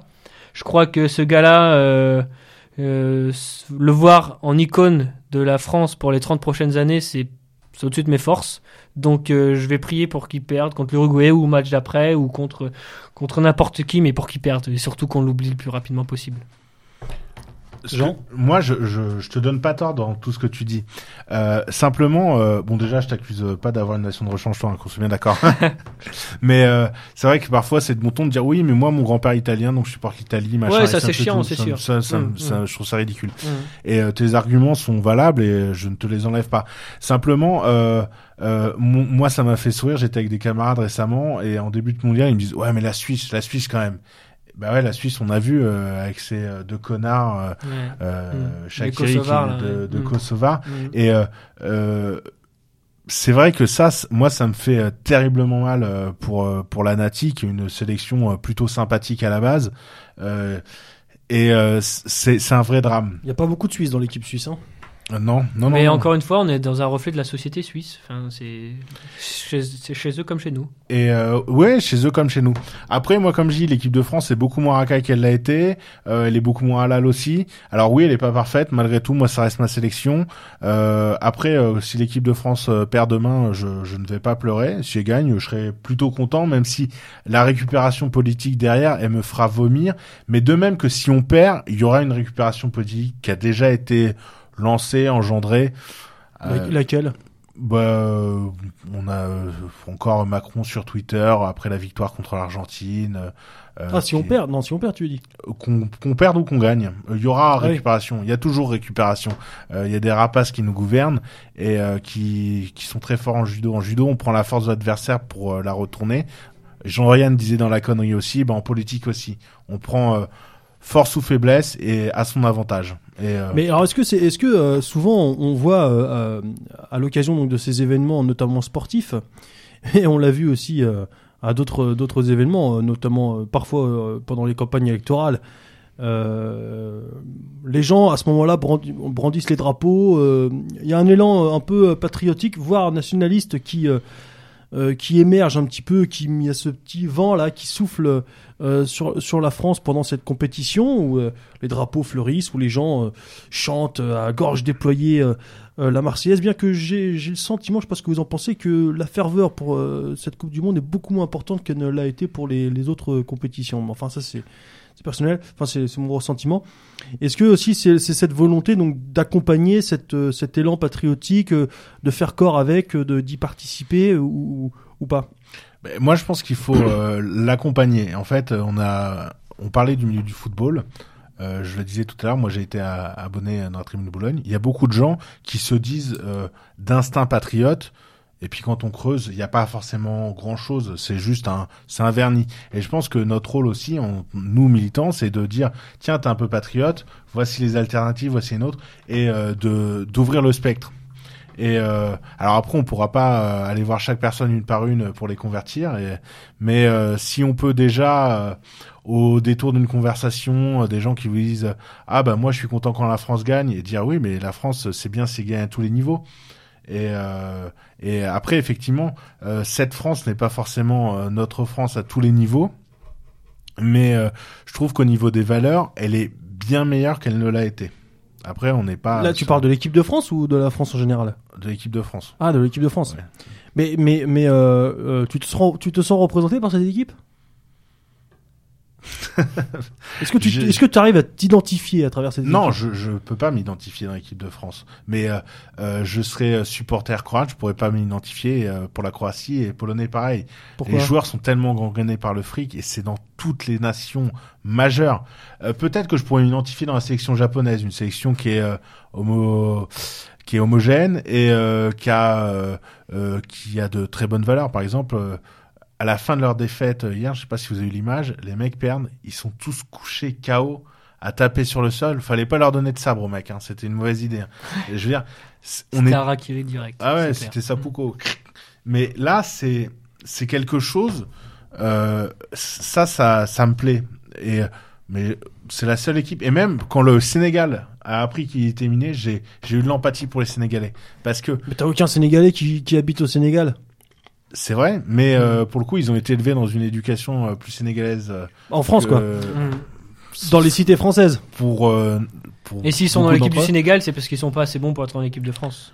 Sans doute, sans doute. Et il y en mais- a beaucoup qui sont en équipe de France parce qu'ils sont trop bons pour être au Sénégal. Dans Exactement. l'équipe de Sénégal. mais, mais ça, je, je ne nie pas. Mais quand les Sénégalais ont perdu, euh, on voit qu'en tout cas, euh, leur choix de jouer pour le Sénégal, même si c'est motivé parce qu'ils sont moins bons pour être dans des sélections majeures, Espagne, France ou je sais pas, on voit que cette défaite les a touchés eux en tant qu'hommes. Ce qu'on n'a plus dans les sélections majeures. hein. Non, je suis pas d'accord avec ça. Je pense que tout le monde chiale quand il perd une finale ou une, un grand J'ai match. pas vu les Argentins Je dire, complètement en- enterrés. moi hein. je me souviens des images de 2014. Messi, t'as l'impression qu'il en avait rien à Je secouer. vois les images de 2014 de la France perd contre l'Allemagne, futur vainqueur. Je vois encore Griezmann pleurer, machin, tout ça. Franchement, les, les mecs sont peut-être euh, des mecs euh, qui touchent des, sommes folles chaque mois, qui sont là dans le business. hein, hein. Euh, Griezmann, je le porte pas vraiment dans mon cœur non plus, mais à un moment, euh, c'est des, gens qui aiment ce qu'ils font, qui sont, jeunes, qui ont notre âge ou même plus jeunes, euh, qui participent à un événement incroyable, qui donnent tout ce qu'ils ont euh, pour, euh, pour atteindre le niveau qu'ils ont. Griezmann, en- encore une fois, je l'aime pas, mais ça fait depuis qu'il a, je sais pas, 12 ans, qu'il est dans les centres de formation, quand il perd ou qu'il gagne un match de Coupe du Monde, il est heureux ou triste, sincèrement, et ça, qu'il soit, ce, qui, ce qui est rigolo, qu'il gagne euh, 5, 50 000 euros par jour ou pas, ça change rien. ce à qui, mon ce avis. qui est rigolo pour revenir sur euh, l'identification qu'on peut avoir ou pas à travers cette équipe, c'est qu'un mec comme Griezmann, qui est pourtant euh, les yeux clairs, machin, avec lequel on Mhm. pourrait avoir un peu plus d'atomes crochus, euh, visiblement en tout cas, ah, c'est un mec quand même quand il marque un but hein, avec le, le maillot de l'équipe de France sur le sur le sur l'épaule, il hurle Bamos. Non, puis Parce que c'est quelqu'un qui, est- je termine juste là-dessus, a fait euh, est, est parti très rapidement de, de France, comme Pavard est parti rapidement en, en Espagne, et En comme. Hernandez aussi est parti rapidement euh, en, euh, en Allemagne et, et Hernandez en, en Espagne. Ils sont arrivés dans les centres de formation espagnols très rapidement. Ils ont appris le football espagnol, ils n'ont pas appris le football français. Mhm. Et c'est des mecs qui sont espagnols. quoi. Genre, le mec, Oui, oui, clairement. quand il ouais. marque, il, il hurle euh, ba- Bamos, qui veut Mhm. dire aller euh, en- en espagnol. C'est quand même symptomatique. Tu vois ce que tu dis sur Griezmann, euh, c'est très intéressant. En fait, euh, moi, là où je voulais en venir, c'est que euh, le- l'ethnique ne fait pas tout. Griezmann, il a fait un truc que j'ai trouvé très choquant pendant le début euh, de la préparation mondiale, quand l'équipe de France arrivait en Russie. Il a passé un documentaire sur. Netflix, Mhm. encore Netflix, on en parlera tout le temps ce soir décidément, euh, où il annonce sa volonté de rester à l'Atlético Madrid. Euh, et il a signé les- la prolongation de son contrat pendant son stage en équipe de France. Ben moi ça, j'ai trouvé ça, Pendant sa préparation à la Coupe du Monde. ouais, j'ai trouvé ça super choquant. J'ai trouvé ça super choquant. Non, mais clairement, mais euh, euh, moi, euh, mes critiques ne sont, ne pas. Non, parce qu'il y avait, un, plaît, il y avait un Alexandre. point. euh, mes critiques ne sont pas euh, uniquement focalisées sur euh, l'ethnique. Ouais, C'est un des compris. nombreux points, mais ça revient sur le point de l'éducation. Tout ça, c'est l'éducation. Euh, oui, je, je suis totalement d'accord avec toi. Et j'ai trouvé ça, mais révoltant, quoi. Le mec, il- bon, bien sûr, il a des intérêts, les choses, je- j'en j'en doute pas, mais il peut le faire 15 jours avant, il peut le faire 15 jours après. Et le fait qu'il le fasse pendant le mondial, ça, j'ai trouvé ça très choquant. Et euh, à contrario, là, on a N'Golo Kanté qui est euh, soi-disant euh, voulu par le PSG et tout, et lui, il a dit me faites pas chier, la Coupe du Monde, on en parlera après. D'ailleurs, c'est le meilleur sur le terrain. hein. Ouais, clairement. Mais c'est plutôt mauvais signe d'ailleurs que ce soit le meilleur, parce que quand c'est un joueur, euh, Ouais. un milieu défensif qui est mis en avant, c'est que autour ou derrière, ça marche pas trop. Euh, ouais, ouais, ouais, je pense qu'il y a d'autres choses. Bon, enfin, ouais.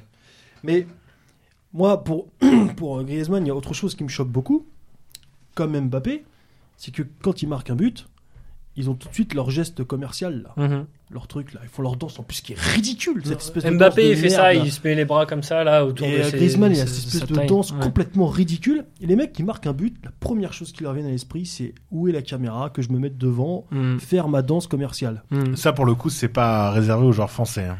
Oui, oui, tout à fait. Mais là, on parle de. de- Moi, c'est en tout cas une des raisons pour lesquelles je ne m'identifie pas à l'équipe de France, pour laquelle je ne la supporte pas. Et euh, les raisons sont très nombreuses. Euh, elles, elles sont aussi ethniques, là pour le coup, parce que moi je suis racialiste. Et pour le coup, c'est- clair et net que c'est Ah bah ça, c'est sûr que c'est rédhibitoire. c'est rédhibitoire. Qu'il y en ait Mm. un ou deux, comme ça pouvait être le cas dans les années, quat- dans les années 80, dans lesquels il y avait un mec comme Platini, ça sonne pas très franchouillard, Platini. Ouais, mais c'est pas nouveau. La garde noire en équipe de France, c'est les sûr, années 80. ça, ça me dérange pas. Mais ce que je veux dire par là, c'est qu'il y a toujours eu, euh, comme Copa, euh, comme euh, des, des mecs qui venaient aussi euh, euh, d'autres pays européens, mais c'était des gens avec lesquels on avait des incohérences culturelles, Mhm. ethniques, visibles, claires, clairement établies. Aujourd'hui, alors je te parle même pas de l'ère Domenech où le mec était très clairement Raymond Domenech, euh, entraîneur de l'équipe de France. euh, pour la, la Coupe du Monde 2006, notamment jusqu'en 2010 à peu près, et 2010 aussi, Mhm.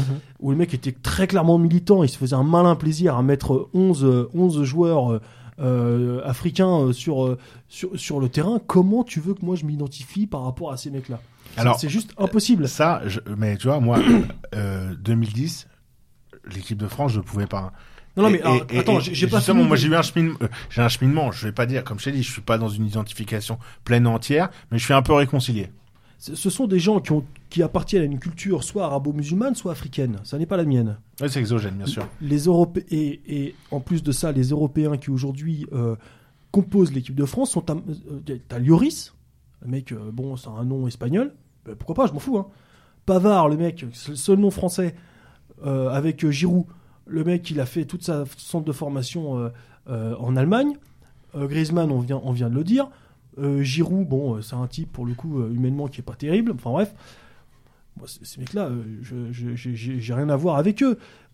Le jeu de l'équipe de France, Didier Deschamps m'emmerde. Je me suis toujours fait chier à regarder l'équipe de France. Ah, euh, si tu enlèves l'intérêt du match euh, dû à la compétition, l'enjeu du match, tu te fais chier à regarder l'équipe de France. C'est nul, c'est pauvre, quoi. Di- Didier Deschamps, tu t'ennuies. Déjà à l'époque avec Aimé Jacquet, tu t'ennuyais quand tu regardais l'équipe de France. Ça a toujours été nul. Ce- Ah, c'est sûr que c'est plus l'équipe de France 82 ou 86 qui ça- était ouais, bah romantique oui, et ça, ça- ça, c'est toujours été nul. Je me suis toujours fait chier à regarder.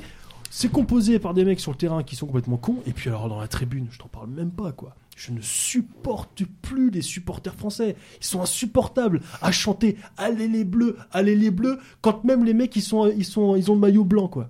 As envie de leur dire, mais putain, l'autre jour, je regardais quand il y avait euh, euh, France-Italie, les Italiens, ils étaient avec le maillot bleu, les Français avec le maillot blanc, et t'as les Français qui hurlaient dans la tribune, allez les bleus. Mais putain, mais c'est- c'est pas de la connerie, ça, sans Non, là pour le coup, je Ils te rejoins pas. cons comme des balais, ces Je te rejoins pas, Ils que- m'énervent. Et les- quand ils se mettent leur, leur maquillage sur la joue, là. c'est trop du cul. À chaque fois, ils mettent le maquillage à l'envers, ce qui fait qu'ils se retrouvent avec le drapeau hollandais, là, sur la joue. Ces bandes de Alors, crétins. le drapeau, le drapeau, c'est très con, mais pour le, les bleus, je suis pas d'accord avec toi. Ça m'énerve. Les bleus, les bleus, c'est un surnom Ça maintenant. Mais C'est de la merde. T'as le droit de dire aller la France aussi, c'est pas interdit. Ouais. Mais c'est, de la merde. Allez les bleus, c'est de la merde. Ça veut rien dire. La preuve en est, je viens de t'expliquer pourquoi. C'est de la merde. Tu dis allez la France, au moins tout le monde comprend. C'est naze. c'est la Euh, couleur mais du maillot bah, de l'équipe de France. C'est non, la, preuve que non. Des fois ils jouent en blanc. En blanc, je les ai même vus jouer en rouge. c'est la couleur allez principale. Mais c'est la couleur principale. Je mais veux dire, encore une fois. Alors, je vais le- reparler de ma chandelle. 78, J'aimerais hein. juste terminer là-dessus.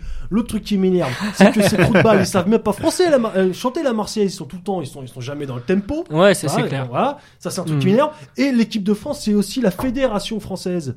Et là, on va, on va, parce qu'on est, on à 20 minutes de la fin de l'émission, on va, on va enchaîner sur un autre volet qui est la- le, le volet doctrinal, parce Mm. qu'aujourd'hui, le football est un organe politique. Et la fédération française, en tout cas française, je, je dis pas pour les autres de football, Mhm. nous bassine avec ses droits de l'homme, avec ce respect, avec euh, les conneries raciste et compagnie, c'est tout le temps enrobé d'une espèce de moralité comme ça nausé- nauséabonde. Je n'ai rien à voir avec cette équipe, je ne peux pas les supporter, c'est impossible. Et ce qui est terrible, et c'est terrible parce que moi, moi, en 98, je n'étais pas politisé, j'étais j'étais adolescent, je n'étais pas politisé, j'ai pris un pied d'enfer avec cette compétition. J'ai ça m'a, j'ai des souvenirs formidables de 98. Mais depuis, je me suis politisé, j'ai appris des choses, et je me suis rendu compte que tous ces trous du cul qui sont sur le terrain là, c'est les mêmes qui me faisaient chier à la cour d'école ou avec lesquels je me suis foutu des bourpifs dans la rue. C'est impossible que je sois, que je supporte cette équipe quoi maintenant. C'est- c'est- c'est-. Et, et donc, ce qui est malheureux, c'est qu'à chaque fois qu'ils jouent contre une équipe, je suis systématiquement pour l'équipe adverse. Et même si c'est le Sénégal d'ailleurs, hein. même si c'est le Sénégal, je veux que le Sénégal gagne, tu vois. Là, euh, vendredi pour l'Uruguay, je suis à fond pour l'Uruguay, quoi. Ça c'est clair et net. Je peux pas les saquer. Non, mais moi, tu vois, et je- alors, juste, juste une seconde pour le truc sur les, sur les bleus.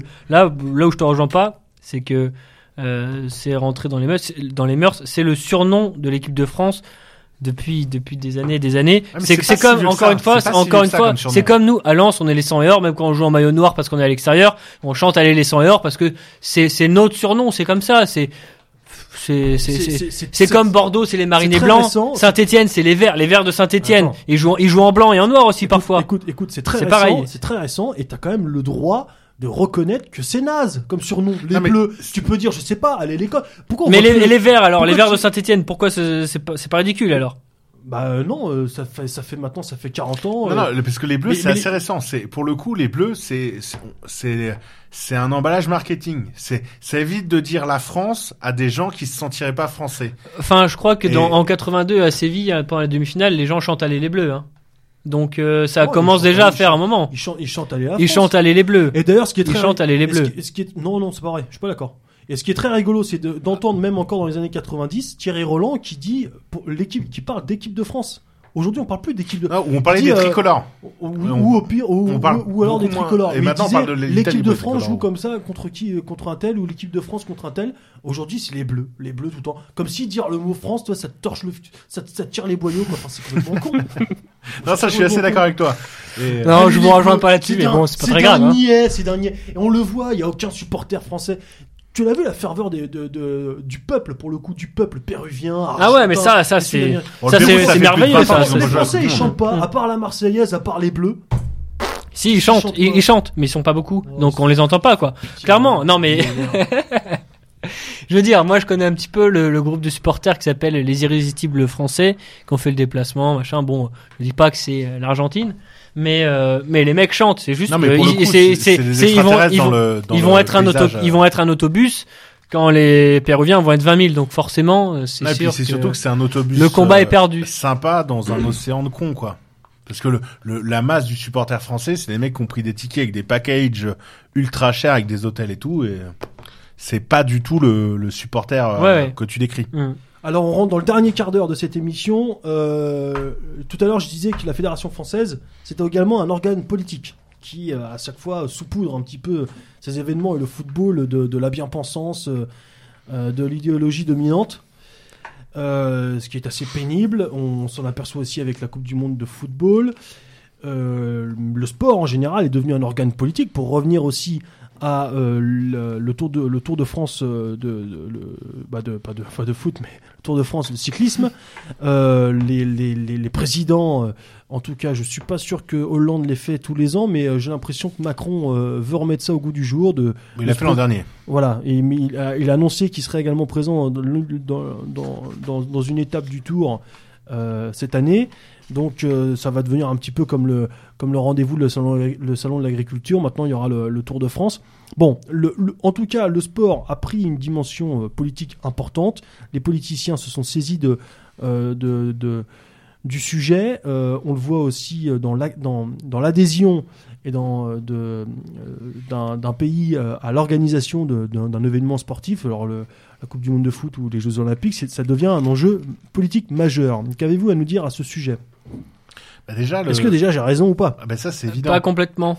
Ah, Jean, on va commencer par Jean. Bah, moi, je pense que c'est certain que les, les politiques essaient de tirer le- ce qu'ils peuvent et d'en faire un outil de, de pouvoir. Même si le peuple ne le perçoit pas toujours comme ça et à juste raison, les politiques essaient de s'en servir. Mais le sport est aussi traversé par les nouvelles modes. Par exemple, dans le euh, dans le maintenant euh, dans certaines compétitions cyclistes, euh, il y a plus de jeunes filles qui vont mettre le bouquet et qui font la bise parce que c'est sexiste. Et en fait, toutes les euh, toutes les modes euh, à la con euh, euh, anti-discrimination, nanana, elles se ressentent dans le sport. Et le sport, c'est un bon vecteur de propagande. Il n'y a pas un match où on n'a pas un clip euh, antiraciste dans le football, que ce soit de football en France, la Ligue, avant chaque match de championnat de France de première et de deuxième division, il y a une belle chanson contre le racisme. Avant chaque match de Ligue des Champions, il y a un spot euh, télévisé, un spot dans le stade contre le racisme. Et t'as vu maintenant quand ils rentrent sur le terrain, tu sais, ils ont toujours les gamins à la, à, Ouais. à la main, c'est complètement con. Maintenant ils ont même des, ils ont même des gars, ils ont même des gamins en fauteuil roulant. Ouais, non, Ce qui fait que du coup ils mettent 10 minutes, ils sont là, tu sais, ils le poussent sur la pelouse et tout, et ils galèrent. ça, ça fait rire moi. et, et le- Quel enfoiré. non, mais le sport, c'est c'est c'est le le vecteur et le euh, de la propagande politique, mais rêvé. Mais après, ce n'est pas que ça. Mais c'est sûr que pour le pouvoir, pour tout pouvoir, et c'est pas nouveau. Les soviétiques avaient compris la, euh, le, le- En Allemagne il y a très longtemps aussi, ils sport, l'avaient compris. en Allemagne aussi. euh, euh, et puis, euh, ben même, euh, je veux dire, euh, par exemple, euh, le stade de la Fiorentina. Le stade de la Fiorentina forme un D. Fiorentina, c'est le Mhm. club de, de, foot Florence. de, de Florence en Mhm. Italie. Exactement. Et le, le, le, le club forme un D comme. Duce.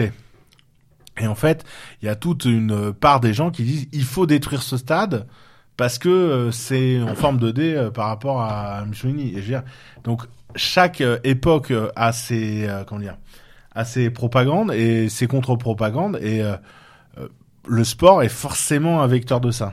Alors, je, suis d'accord en, enfin, en bonne partie avec vous, mais euh, je sais pas si c'est pour compléter ou pour.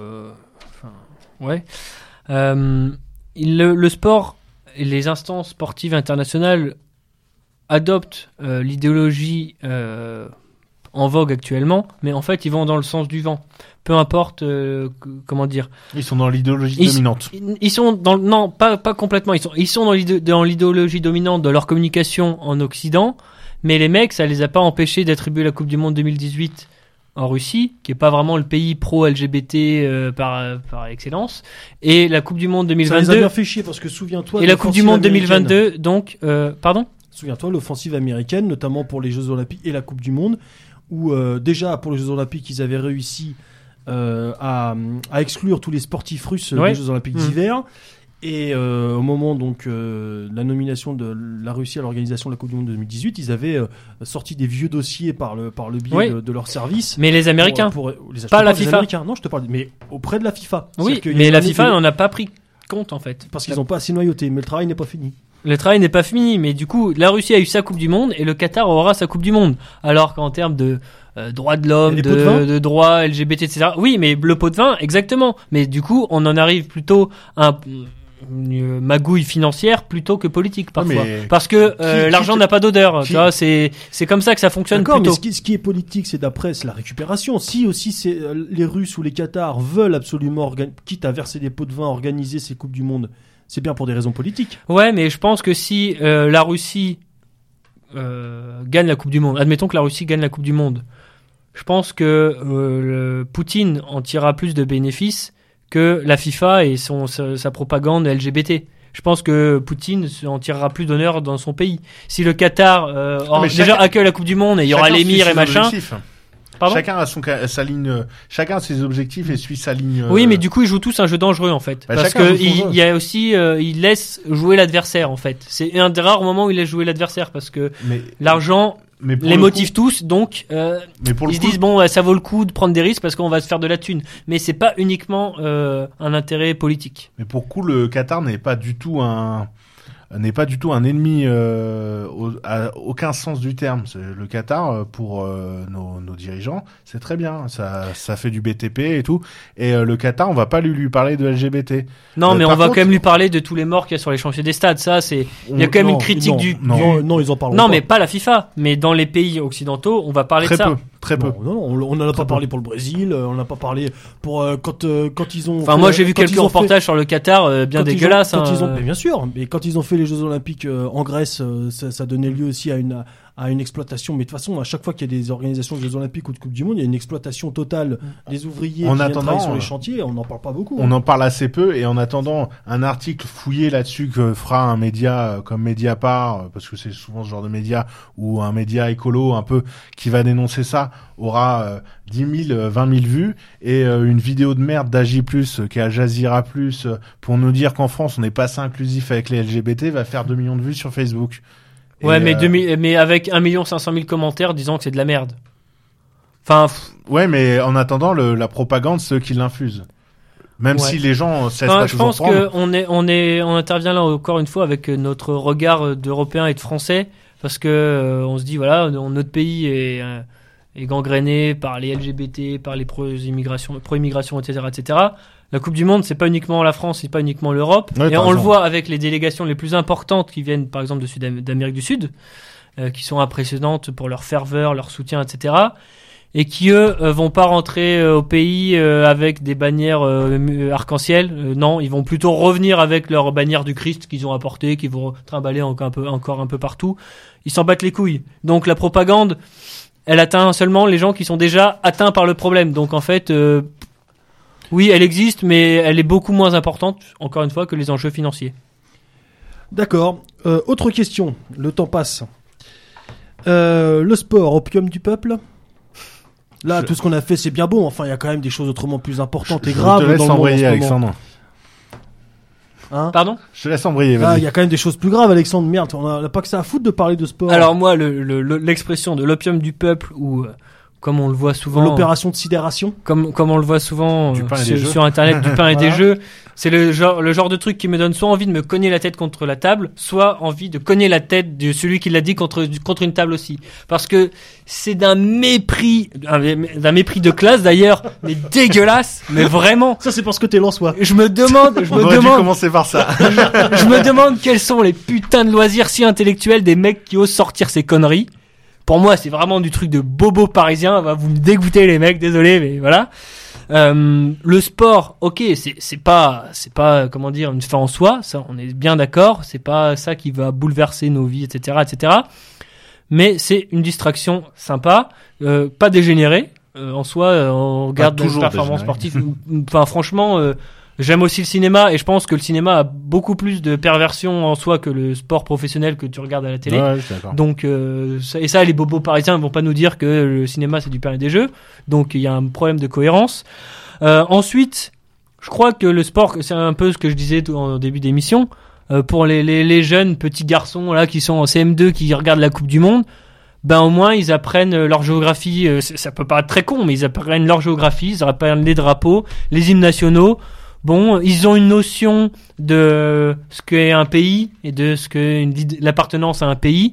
Et je pense que tout ça, ben, c'est des points positifs pour le sport. Alors, ok, il y a on- tous les travers du sport, on les a évoqués depuis deux heures, donc je suis bien d'accord.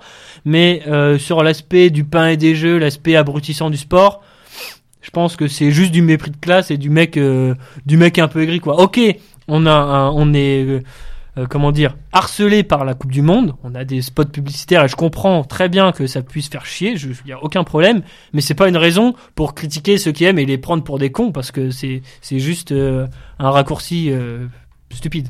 Ouais, je suis assez d'accord avec toi. Et puis, je pense que l'opium du peuple peut-être, mais bon, le, le peuple a be- bien besoin d'opium ou de soba euh, pour euh, faire une petite référence à, à 1984.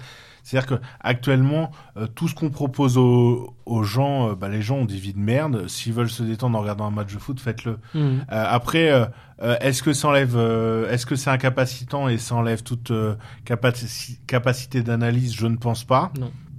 Et je pense que c'est une succession de choses. La consommation euh, euh, euh, induite dans le sport et toutes ces publicités, oui, font que quelque part on est tout le temps en train de vendre, vendre, vendre aux gens, de promouvoir cette société libérale où tout se consomme, euh, les relations humaines, tout ça. Et euh, le sport en fait partie, mais pas plus, c'est pas moins que d'autres choses. Mais je pense que malgré tout, le sport euh, est bon, rien que par le fait qu'un gamin qui regarde un match de foot se dit, bah peut-être que je vais sortir pour moi aussi jouer. Bon, bah maintenant il joue sur console, donc c'est un autre problème. Il sort pas forcément pour le faire, mais malgré tout, euh, le sport euh, euh, n'est pas euh, le sport, c'est plus un symptôme que la cause des maux. Euh, pour ma part, je, je pense que c'est pas vraiment euh, le sport qui est le, le- le- qui est- qui est- qui est l'opium, mais c'est plutôt euh, son traitement. C'est-à-dire Ouais, que c'est ça, ouais. euh, le sport, déjà, bon, c'est une bonne activité, une activité saine, une activité très pédagogique que je recommande moi à tout, à tout garçon et à toute fille. Ce qui nous embête plus, c'est le traitement notamment et surtout médiatique d'un événement sportif à un moment où il se passe aussi d'autres choses ailleurs. C'est-à-dire que la mise en avant de cet événement sportif au détriment d'autres événements peut effectivement euh, paraître comme étant le cache sexe de euh, voilà. Mais en même temps aussi, euh, je pense qu'il faut dans tous les cas s'intéresser à tout. C'est aussi l'objet de cette radio de pouvoir offrir à nos auditeurs les, thématiques les plus larges. À vous, à vous, chers auditeurs, si vous estimez qu'il y a trop que le sport, la Coupe du Monde de football est, est trop euh, trop euh, trop présente dans les médias, bah vous avez le droit d'éteindre, de fermer et de et de vous intéresser à, autre chose, mais pas pour autant se détourner du sport. Je pense que ce que ce serait une erreur. Alors la dernière question avant de conclure cette émission, euh, messieurs. Euh, J'aimerais que vous me, me citiez deux ou trois sports dans la mesure du possible, rapidement s'il vous plaît, que vous que vous recommanderiez à vos enfants, à nos enfants. Et pourquoi?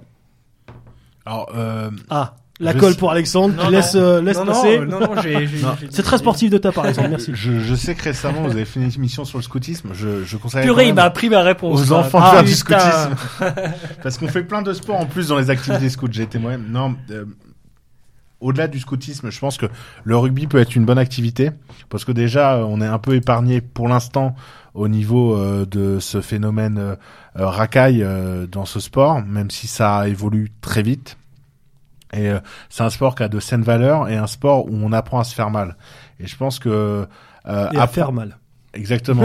et, découvrir son corps, c'est bien. Euh, donc, euh, et on découvre son corps, rugby. Et savoir euh, continuer à courir alors que vous êtes un petit peu euh, égratigné, que vous avez pris un tampon, c'est bien et c'est des bonnes valeurs. Et en plus, c'est un sport où euh, la camaraderie est importante. Je parle pas forcément de troisième mi-temps, mais euh, si il faut compter sur les 14 autres au rugby. Et moi-même, j'ai joué un peu au rugby quand j'étais gamin et je pense que c'est un, un sport qui est sain pour ça. Euh, je pense que le foot, ça reste une bonne école de vie, euh, même si euh, le foot, c'est pas forcément euh, le, foot avec un bon accompagnement parental à côté, ça peut être très bien. Par contre, si vous n'avez pas le temps de trop de s'occuper des gamins, faut pas le laisser au club de foot parce que il va revenir en écoutant des musiques et en ayant des références culturelles qui ne sont pas forcément celles qu'on veut inculquer. Euh, parce que le, foot n'est pas épargné de tous les mots qu'on a cités à travers cette émission et bien d'autres. D'accord, Alexandre? Alors donc, tu, comme je t'ai dit, tu m'as piqué ma réponse. Rapproche-toi du micro, s'il te plaît. Comme je t'ai dit, tu m'as piqué ma réponse. Euh, je voulais effectivement reciter l'émission que vous avez fait sur le scoutisme récemment. Euh, je pense que c'est une bonne option pour, euh, pour des enfants. Alors, j'en ai pas encore. Peut-être que ça finira par arri- arriver. Il y en a une qui dira oui un jour. Maintenant, tu sais, tu peux les acheter. Hein. ouais, c'est vrai. Bon. Et tu pourras bientôt les porter toi-même. Oui, Ouais, faut que. Brest Info et Présente paye plus, plus cher les piges là aussi là. Euh, donc ouais, le scoutisme, le scoutisme parce que il y a le- l'exercice physique, mais il y a aussi tout l'accompagnement euh, entre guillemets mental et Ouais, éducatif. ouais. Éducatif. On a on a parlé plusieurs fois de l'éducation dans cette émission. Je pense que le, le scoutisme apporte ça. Euh, je sais pas trop en fait si un, un autre sport peut nous garantir ça. Il y a certainement plein de clubs sportifs de toutes les disciplines qui sont très bien et dans lesquels on peut mettre sans s'inquiéter nos enfants. Mais il y a aussi dans chaque discipline, je pense, des clubs sportifs qui vont être nuisibles, que ce soit au rugby, au Ouais, foot, au raison, tennis. Je veux dire, moi, j'étais dans un club de tennis quand j'étais euh, plus jeune. C'était des petits bourges à la con avec qui j'avais envie de me, de me cogner et pas envie de partager un esprit euh, positif ou je non non. Après j'ai fait du foot dans un club avec des racailles, j'avais pas envie non plus. Donc euh, il y a vraiment de tout dans toutes les disciplines, mais le scoutisme est peut-être euh, finalement la solution. La solution, oula. D'accord. La solution. Pour les petits, hein, j'entends. Pour les grands, à un moment, il faut sortir un peu du, du cocon. Bien. Alors pour ma part, si je peux me permettre aussi de, donner mon point de vue, je pense qu'il euh, y, a, deux catégories de sport. Il y a le sport individuel et le sport collectif. Et je pense que euh, les enfants doivent goûter aux deux, parce que ça permet aussi de connaître, de comprendre la personnalité de l'enfant. Si, parce que moi, par exemple, je déteste les sports individuels. Ça me gonfle. J'ai vraiment l'esprit collectif. Par contre, je pense que l'escrime et la boxe, pour un enfant qui est plus attiré, la boxe ou un sport de combat dans tous les cas, euh, pour un enfant qui est plus attiré par euh, euh, un, côté un peu solitaire, je pense que ce, sont, deux bonnes écoles, l'escrime et la boxe ou le sport de combat. Dans les sports collectifs, le rugby est une très bonne école de la vie. J'en ai fait deux ans. Effectivement, il faut sortir les doigts du fion. C'est coup de, on, dit que c'est le seul sport de combat collectif, et je pense que c'est vrai. Un sport dans lequel euh, le petit d'un mètre vingt peut venir en aide au grand d'un mètre quatre-vingts, et inversement. Et euh, il y a une bonne, il y a une bonne, euh, voilà, je trouve que c'est le sport collectif euh, euh, qui me paraît être le, le- le- plus intéressant. Euh, pour le développement du corps aussi, euh, la gymnastique est un très bon sport. Et pour le développement aussi euh, du mental, euh, J'aimerais bien te voir sur des barres parallèles. J'en ai fait quand j'étais gamin. J'en ai fait quand j'étais gamin. C'est pour ça que j'en parle. Mais quand on voit, en fait, il y a une façon très simple de s'ap- s'apercevoir des, des bienfaits de- du sport, c'est de voir euh, les professionnels, enfin les gens qui le, qui le pratiquent à 30, 40 ans. Moi, j'ai pas l'impression que les, les gymnastes soient dégueulasses à voir, quoi. hein. C'est des gens qui sont souples, euh, et même pour les filles. On n'a pas parlé du sport pour les femmes.